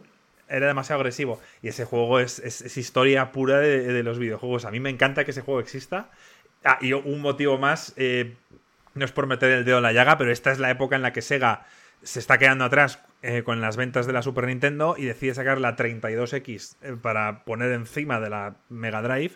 Aquí empieza el pobre gangbang de la Mega Drive en el sentido de que empiezan a enchufarle gadgets por todos lados para competir con la Super Nintendo. Y en este caso era como un juego que querían, con el que querían demostrar las capacidades técnicas de la Mega 32X. Bueno, a mí yo desconocía la historia de este juego. Me ha encantado verlo. De hecho, hablábamos de que Gringo va a tener que hacer un streaming del Gay Blade, si existe por ahí. Me gustaría hacer un streaming del, del Night Trap también. Podríamos hacer aquí una serie de streamings retro. Sí, además, Ringo, recuerda que yo he jugado un juego parecido que compramos, que Joaquín lo nombra varias veces en el canal, que se llama Boyer, no sé si te acuerdas. Sí, sí, era el mismo rollo. es del mismo estilo, son cámaras y tal y cual. sí, qué grande. Bueno, obviamente. Están hablando, están hablando, decir que, bueno, Guy Bruce dice, bueno, yo jugué el Doom o el Larry siendo un mocoso y salí más o menos normal. Exageran.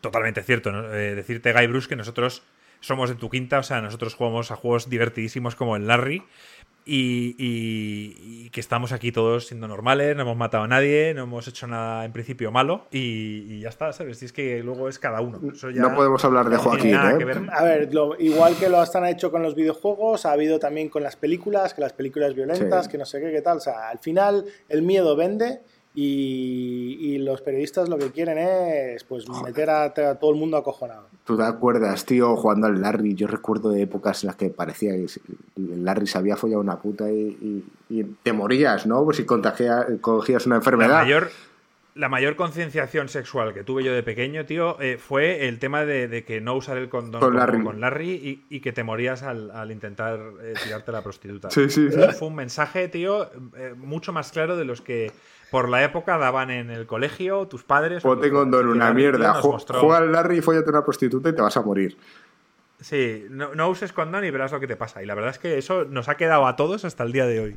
Qué grande Larry, tío. O sea, qué tiempos. Bueno, eh, obviamente nosotros hemos disfrutado mucho esto. Eh, una época espectacular. Em, aquí se empezó a poner los ratings a los juegos. A día de hoy, si no fuese por esto, hombre, otra cosa lo hubiese generado, pero, pero fue un paso importante. Eh, decir que me gustaría hacer una mención sobre una cosa de este capítulo que no hemos mencionado aún, y es el tal, un tío que aparece como campeón de Street Fighter, que crea su propia empresa eh, para entrenar a jugadores de eSports. Sí, bueno, es un poco el nexo que, ellos vi una crítica hace unos días, creo que lo dijo Santi en Discord, de, que le molesta que lo enfocaran tanto a la competitivo. Sí que es verdad que, los videojuegos son lo que son, porque hemos competido con amigos y ahora finalmente son eSports, nos guste o no, aunque nosotros seamos más de single player, esto es lo que hay a día de hoy, los juegos que más éxito tienen son los multijugadores, los Battle Royales, los LOLs, etc. Y bueno, pues, pues me parece que, es como eh, dar un punto a que esta persona, que en su época fue un campeón de, Street Fighter, eh, en su vida adulta deja su trabajo aburrido, el cual no disfruta, y se dedica a algo que sí, que es a, entrenar a chavales. Bueno, es cuando realmente su jefe se lo propone, ¿no? Le dice, oye, mira. Ah, sí, es cierto, es cierto, se lo propone su jefe. Y el tío dice, venga, va, de cabeza. De cabeza. Me pareció súper interesante. De hecho, hubo algo que yo mientras estaba viendo este capítulo, a mí me hizo algo clic en la cabeza. Y dije, y esto te, lo comenté a ti, Marco, y, dije, lo voy a mencionar cuando hablemos en, en High Score sobre esto. Eh, ¿Haríais algo similar? A día de hoy, le pregunto así a Alex, dirías, oye, ¿qué, qué, Y entonces yo hablo, ¿cuáles son más o menos nuestros puntos fuertes? Quizás nosotros tenemos cierta experiencia en lo que estamos hablando, hemos vivido cierta evolución en los videojuegos. Joaquín siempre presume de que él haría el mejor juego de la historia, pero que no tiene la capacidad y tal y cual. Empecé a ver esto, empecé a unir al tío de Street Fighter tal cual y al final lo que hacía era intentar aconsejar a gente que competía eh, para ser los mejores. A día de hoy, pues ayuda a equipos a competir en eSports. Y dije yo, joder, nosotros podríamos hacer algo. Ya con, mi visión empresarial, emprendedora, visionaria, dije, Insercoin tiene un hueco aquí. Y dije, ¿en qué? No lo sé. Y en ese momento, en ese momento recibimos un follow en Instagram, que lo voy a mencionar aquí. Minchos Cabin ni puta idea tendréis vosotros de quién es, seguramente la gente que nos está escuchando, pero desde aquí le quiero hacer cierta mención. Y cuando yo me metí ahí, ponía Indie Game Studio. Y es un tío que ha desarrollado un juego él solo. Tío, apenas tiene seguidores. Y dije yo, ¿por qué no desinteresadamente, como somos nosotros, opinamos sobre gente indie que nos quiera dar un juego, una versión, y podemos opinar y ayudarle a intentar desarrollar hacer un juego mejor. Esto ya pasó, gringo. Alf, que estaba. que le veo hace épocas que no se mete en el canal, pero él, hizo un juego y se lo pasó a Joaquín para que lo probara. Y Joaquín lo probó. ¿Y? Y le, y le, nada, le contestó por privado diciéndole que, bueno, pues que, le veía fallos y que tenía que seguir trabajando en él. Bueno, pues. Oye, que, es exactamente lo que, lo que, lo que querrías, ¿no? O sea, una, una crítica constructiva. pero quiero decir, quizás, oye, yo no quiero cerrar la puerta, que, pero si hay gente ahí fuera que a lo mejor está desarrollando juegos y quiere saber que le demos nuestra opinión, nosotros la vamos a hacer desinteresadamente, sin ningún tipo de interés. Ah, sí, por supuesto. Efectivamente. No sé si quizás podemos jugar a vuestro juego online o lo que sea e intentar ayudar, quién sabe. Pero que estamos aquí para ello. Y se me ocurrió esa idea. No, no, esto seguramente a lo mejor no llega a ningún lado, pero en este momento se alinearon los astros y dije, te voy a contarlo en un podcast. Muy bien, gringo, tío. A ver si sale algo de todo esto.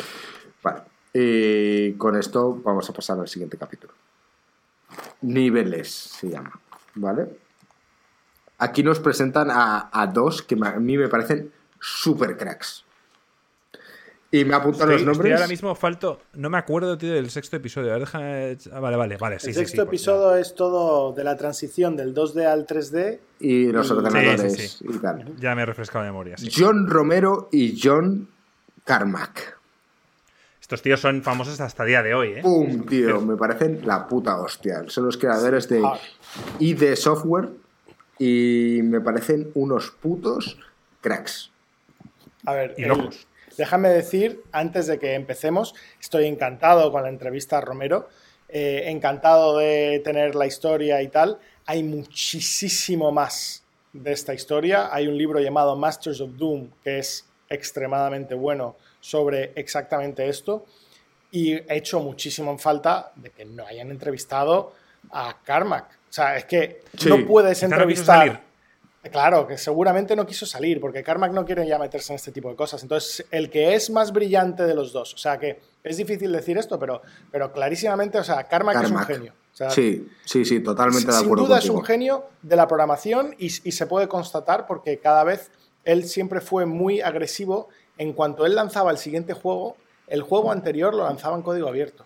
Entonces, el código de Doom de, todos los juegos está disponible en Internet para que tú lo puedas ver. Y el, nivel, o sea, la belleza de conceptos y tal, o sea, consiguió hacer algo que en el momento nadie podía hacer y la forma en que programa es algo que, de verdad se te caen las lágrimas de, alegría. Y cuando ha habido una pareja tan importante que ha tenido una rotura tan pública y tan fea, entrevistar solo a uno de los dos es que queda como muy cojo. También es verdad que deben haber seleccionado bien las preguntas o tal, porque realmente eh, hablan de su, de su tiempo juntos y no indagan mucho en las diferencias que tuvieron y lo demás, pero, pero para mí este fue un fallo. Mm.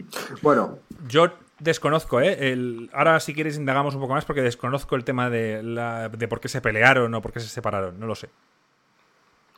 Bueno, ahora, nos contará Alex un poquito más. El tema es que al principio eh, te presentan porque estamos hablando de un mundo en el que el PC no es una figura importante aún en este mundo de videojuegos.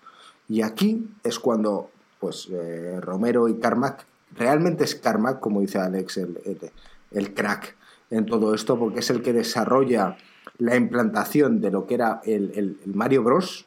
en un PC. Tenían la gran problemática eh, tecnológica de intentar hacer el scrolling para que fuese fluido. Y Sorprendente un punto, sorprendente decir que, en este punto las consolas domésticas o estaban más preparadas o eran más potentes que los PCs. O no, ¿sabes? Me, sorprende que... ahora en el 2020, hablando de PCs que arrasan con respecto a las consolas actuales, en este momento, ¿por qué pasaba esto exactamente? Es que estamos hablando que en aquella época básicamente los, PCs no tenían gráfica. O sea, las consolas eran máquinas diseñadas con circuitos específicos solo para hacer cálculos gráficos y mostrar gráficos en pantalla, mientras que los PCs eran máquinas de, uso eh, general, que, usaban cálculos y correr todo tipo de software, no solamente juegos, y no tenían para nada, nada especial en la parte gráfica, con lo cual era muy difícil eh, hacer los mismos cómputos que hacían falta para hacer cosas como por ejemplo el scrolling suave de Mario o incluso 3D era algo prácticamente imposible eh, por la época hacer en PC. Y ha, sido mucho tiempo hasta que los PCs y el mercado de gamers en PCs han empujado el desarrollo de tarjetas gráficas separadas, que hoy en día siguen estando separadas y extremadamente potentes como son. De hecho, eh, efectivamente has mencionado la parte de 3D y aquí en este capítulo volvemos a mencionar la parte de hacking, ¿vale? Pero ocurren dos cosas en paralelo bastante importantes, ¿no? Uno es Carmack hackeando el, Super Mario y metiéndolo en un PC, y por otro lado una empresa de Reino Unido hackeando una Game, una Game Boy eh, para hacer el, chip este Super FX, con el que al final acaban desarrollando lo que es el, Star Fox. Icónico a día de hoy. Eh, por un lado, eh, Romero y Carmack acaban desarrollando el Wolfenstein quizás con una sensación 3D moviéndote entre las paredes y tal y cual, y por otro lado Star Fox eh, utilizando un poco esa sensación, como es de épico cuando están hablando con, aquel visionario japonés diciendo no, intenta desarrollar para dar la sensación de movimiento hacia adelante, cómo estás cruzando puertas. El tío que iba a fumar ahí donde estaban desarrollando el juego. O sea, estas típicas historias que dices, qué grande. Y, y bueno, por otro lado, el Romero y Carmack desarrollando el, Wolfenstein. Y en ese mismo momento lanzan un comunicado diciendo: En tanto tiempo va a salir un juego que va a revolucionar. quizás no lo tenían solo en la cabeza y ni, mm, ni, idea de cómo lo iban a hacer. Nota de prensa, tal. Y, y lanzan el Doom eh, para poder ser descargado en internet por un modem. La demo. Eso es, la demo. O sea, estamos hablando de que el 10 de diciembre del 93, que precisamente le pregunto a Marco, ¿dónde coño estabas tú ese día? Y Marco dice, sí, sé dónde estaba. Yo estaba yendo a Sevilla con mi padre porque no sé qué. Yo ni puta idea, hace un montón de años, pero en aquel momento había... Internet. Internet. O sea, estamos... Yo no sabía ni lo... En el 93 no sabía ni la existencia, creo que, de Internet. Yo creo que tampoco. Y entonces existía lo que más adelante nosotros, quizás en el 96 o así, conocimos como era la conexión mediante modem, que efectivamente lo cuentan ahí para la gente de hoy en día. Dices que llamaban por teléfono a tu casa y se te caía Internet. Yo creo que en esa época eh, Estados Unidos estaba varios años por delante de, por lo menos de España, a nivel... o sea, por ejemplo, las consolas salían dos o tres años después y, Internet, en este caso, Alex, entiendo que, que, en Estados Unidos ya había ciertas personas, cierto número de personas con conexión, mientras que aquí en España ni, ni había infraestructura ni había nada. Sí, efectivamente, Internet pues, pues eh, arrancó en Estados Unidos. Tuvieron una ventaja de unos cuantos años ahí eh, en cuanto a la disponibilidad y lo demás. Pero yo recuerdo Doom. Doom arrasó todo. O sea, a mí Doom me lo, me lo enseñó el hermano mayor de un amigo en, un PC, en plan de mira lo que he visto tal, y es que, es que flipabas, es que no habías visto nada igual. Eh, era algo espectacular. Me parece espectacular todo, o sea, la idea de intentar meterlo, descargártelo por internet, la parte de dar los cartuchos de manera gratuita y el resto lo tenías que comprar la parte de añadir el deathmatch para poder competir online. Esa parte desarrollada por eh, Carmack, que nadie lo había hecho antes, competir online contra otra persona en red o por internet, me parece un avance tecnológico espectacular. Y como dice Alex, da mucha rabia que no lo hayan entrevistado a él. Al menos mm, doy gracias de que lo plasmen en el documental. Eh, y sobre todo, dar el juego en abierto de tal manera que la gente empezó a desarrollar mods. O sea, a mí es una historia, este punto me parece espectacular, en general. Siempre, Carmack siempre fue súper pro, o sea, ya te digo, el código fuente de Doom lo estuvo posteado online, el código fuente, nada más lanzar Quake. O sea, eh, y, y, él lo quería lanzar casi inmediatamente y fue como una discusión agria que tuviesen que posponerlo. Pero, o sea, estamos diciendo de que él habían hecho unos, unos inventos eh, que movían el estado del arte y en vez de quedarse con esa ventaja internamente, eh, lo, lo, daban gratis a la comunidad. Sí, lo publicaban. Es, es, algo... Es algo muy interesante. Y de verdad que esta es una época apasionante y es una historia muy interesante. Y aunque este capítulo no le hace justicia, sí te quedas con unas pinceladas de un poco la locura, ¿no? Del heavy metal y de los personajes que crearon, que crearon el Doom, que de verdad que son unos personajes muy curiosos. Y, cosas que no han cambiado. El, tema de, anunciar que tu juego va a estar online disponible en una fecha concreta y que se caigan los servidores o se caiga internet cuando todo el mundo intenta acceder a ello a la vez. Esto pasó en el Doom y sigue pasando a día de hoy con cualquier lanzamiento de este estilo, ya sea el WoW o el mismo Diablo 3 o lo que sea. Eh, sí, está claro. No se puede prever el impacto que puede tener. Y en cuanto al tema del chip, me parece brutal. Me parece que me parece increíble, sobre todo, que hasta este sexto capítulo no hayamos nombrado a Shireyu Miyamoto. la verdad es que lo hemos pasado completamente por alto todos. El, bueno, el creador de, Mario, Zelda, etcétera. Creo que aquí estamos todos en un, podcast de videojuegos y sabemos quién es.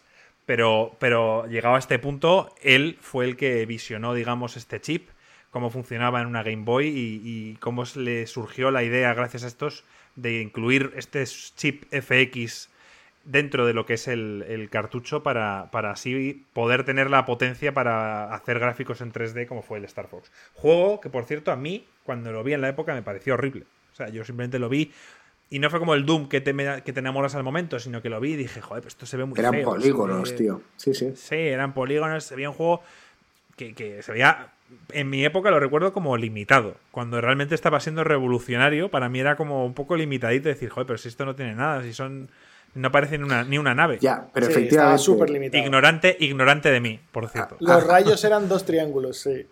Pero, tío, hablamos de la sensación de movimiento. ¿Cómo se posicionaba la cámara detrás de la nave para dar la sensación de que te estabas moviendo? Sí. Eh... Miyamoto, antes has tenido un ejemplo, has dicho gringo que quería ser una persona para, para que si alguien nos enviara un juego poder, digamos, guiarle hacia algo mejor o algo peor, etcétera, pues Miyamoto es, ese, es, vamos, es la persona más grande en este aspecto. Es una persona que quizá no es el mejor programador, que no sé cómo son sus dotes de programación, pero que, tiene, que tiene una visión y que cuando tiene personas alrededor que trabajan con él, el pavo es un crack.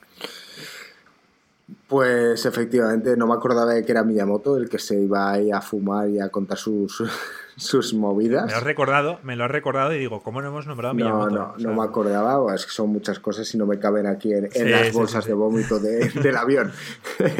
Eh, decir que también parece impresionante, muy parecido a lo que hablábamos en el capítulo 1 de los tíos de la MIT que trucan el hardware para, para añadir mejoras esta gente iba acojonada compitiendo con Atari, aquí fueron a hablar con ellos y les ofrecieron un, curro para trabajar para ellos. Mm, si sois uno de esas clases de personas de que os molan desarrollar cosas, no tengáis miedo. A lo largo de toda esta serie hablan de, de que grandes evoluciones han sido gracias a gente que hacía cosas ilegales. No estoy aquí intentando incentivar, sino que intentar pensar fuera de, de, la caja, no out of the box. Y, si podéis intentar empujar en una dirección, hacerlo. O sea, aunque las cosas sean muy complicadas. No sé, yo creo que con esto cerramos la serie. Obviamente a nosotros se nos ha quedado corto en cuanto a, joder, esto se acaba en el año 2000. Nos gustaría ver mucho más la PlayStation, la Xbox, como estamos a día de hoy. Quizás sacan un segundo documental, no lo sé. Deberían. Me parece que los inicios de. O sea, lo que es la, el 3D, toda la pelea de Sony interna con Nintendo, la PlayStation iba a ser originalmente la, unión de ambas compañías para crear una consola y tras problemas eh, deciden separarse y se crea Sony con su PlayStation. No sé, me parece una idea, o sea, me parece una segunda temporada podría ser apasionante, cómo entra en la escena Microsoft, y quizá es algo que, a la gente, a los chavales de hoy en día que, juegan a las consolas, eh, joder, pues esto quizá les llame más, ¿sabes? Porque realmente ven los inicios de las consolas que a día de hoy tienen en sus manos. Claro, claro, eso es. Eh, bueno, no sé sobre las preguntas que más o menos había dicho Alex, que digo yo que iba a mencionar al final del, podcast. Eh, ¿Echáis algo en falta? Eh Sí, bueno, esto se puede responder rápido, lo, leo yo si quieres, Ringo. Eh, Puizo por Discord. Aupa, locos, ya que vais a hacer un especial sobre la serie High Score, me gustaría saber cuál es vuestra consola favorita de la historia, ya sea por catálogo o lo que vivisteis en torno a ella con familia, amigos, etc. Un abrazo. Em, pues nada, la pregunta es clara. ¿Cuál es? A mí me parece complicado elegir una, porque tengo muy claro, evidentemente de mi infancia, si tengo que decir una es a Super Nintendo. Es que va por épocas. No sé cómo lo vais a ver vosotros. Si me obligáis a elegir una, va a tener complicado. Para mí, evidentemente, la Super Nintendo, eh, la Nintendo 64 es con la que viví mis años de adolescencia con mis amigos, jugando todos juntos, eh, empezando quizá a tomar copillas y a jugar a juegos entre risas con los colegas. Y luego, para mí, las consolas posteriores, tuviera que elegir una, no te sabría cuál. No te sabría decir cuál, tío. No, no, veo una que me llame la atención por encima de la otra. Si tuviera que quedarme con una, seguramente será la Super Nintendo. Porque de las demás hay está la Xbox 360, está la Play 3, la Play 4 de ahora, pero, pero soy una persona nostálgica, ya me conocéis, y, es la consola que a mí me hizo, no sé, amarlo, amar este mundo, que es la Super Nintendo. Yo me quedaría con la Nintendo 64. Eh, es verdad que tengo cierta nostalgia como tú y grandes juegos de la Super Nintendo que he disfrutado muchísimo. Eh, pero también recuerdo una época grandiosa con la Nintendo 64. Claro. Es que si es, si es lo que. Es que ha hecho muy bien la, la pregunta Puizo porque no solo lo relaciona con los juegos, sino con lo que vivisteis en torno a ella. ¿Sabes? Entonces, si, realmente hablamos de eso, de, momentos que has vivido con tus amigos de risas, tío, la Nintendo 64 está ahí arriba con, lo mejor de lo mejor. Sí, sin lugar a dudas. A pesar de que después de un tiempo jugamos al GoldenEye y dijimos, vaya puta mierda. Sí, sí, no, ha envejecido muy bien. Sí, pero el GoldenEye, el GoldenEye fue, marcó, nos marcó época, la verdad. Y, y Puiz ha preguntado consola, o sea, me refiero, no entramos en, el nivel. Es que justo iba a decir yo que para mí fue PC. Fue la época que tenía varios PCs en, eh, conectados por red y, venían los amigos a mi casa y jugábamos al Counter, jugábamos al Heroes, jugábamos al Master of Orion y había un montón de juegos que tal. Eso, eso me marcó a mí muchísimo. Pero si yo tuviese que elegir una consola, a mí la que más me marcó, yo creo de todas, fue la Super Nintendo. Eh, es verdad que, con, como decís vosotros, con amigos, el Golden Eye y la posibilidad de ser cuatro, como que lo llevó a otro nivel. Pero la Super Nintendo también tuvo el primer Mario Kart, que fue extremadamente divertido. Qué grande, sí, es verdad. Bueno, y además todos los RPGs, sí. Sí, está, estoy, estoy contigo. No, decir como curiosidad que eh, hoy he hablado con mi madre por teléfono y me ha dicho que el sobrino de Marco había pasado por ahí y ha pasado por mi habitación y, ha visto un mando de la Nintendo 64 y lo cogió con la mano y ha dicho, wow, Rosa, esto hoy vale 500 euros. no sé lo que valdrá, ni mucho menos, obviamente. Yo tengo una Nintendo 64 ahí que le tengo muchísimo cariño y tengo un montón de juegos. Eh, pero vamos, me ha hecho mucha gracia como un chaval que queda tiene tu sobrino. Claro, o sea, ve el mando de la Nintendo 64 y dice, esto es ancestral. Yo siempre pensé que el mando de Nintendo 64 era ergonómicamente perfecto y no hace mucho fuimos a tu casa, lo cogí en mis manos y dije, joder, pues, pues no era tan bueno como recordaba. bueno, es que venías del mando de la Super Nintendo. Claro, Pero en la época eh, fue brutal y Nintendo tuvo una, idea brutal con el tema de poner el, un poco amorfo lo del joystick, era analógico en, medio, pero, pero funcionaba, que era lo que importaba. Funcionaba y fue revolucionario el tema de los botones C para las cámaras. Ya algún día, si no, hacemos un especial de Nintendo 64 y lo podemos hablar más en profundidad. Nintendo 64 fue total y absolutamente revolucionario. Desde el Rumble Pack hasta mandos analógicos, hasta los gatillos, o sea, es que todo, todo, o sea, todo lo que es un mando moderno lo, lo inventaron ahí. Sí, sí, sí, sí, sí. Bueno, y la otra pregunta que tenía Bruce es, eh, de paso podréis contarnos qué opináis de estos remasters que están tan de moda en los últimos años. Me refiero a sacar en consolas nuevas juegos antiguos sin mejoras más allá del aumento de resolución.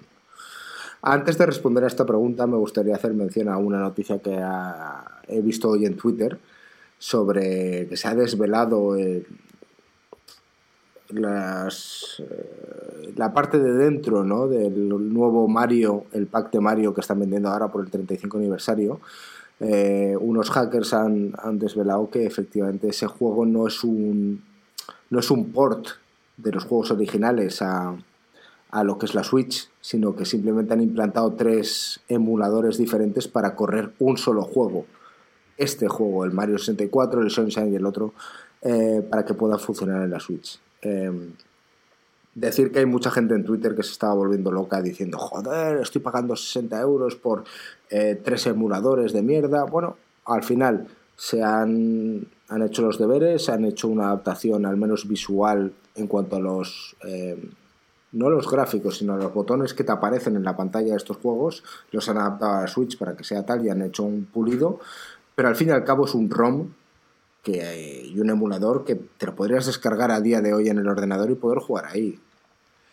Pero la gente que se queja lo tiene muy fácil. Ya. No lo compres. Sí, efectivamente.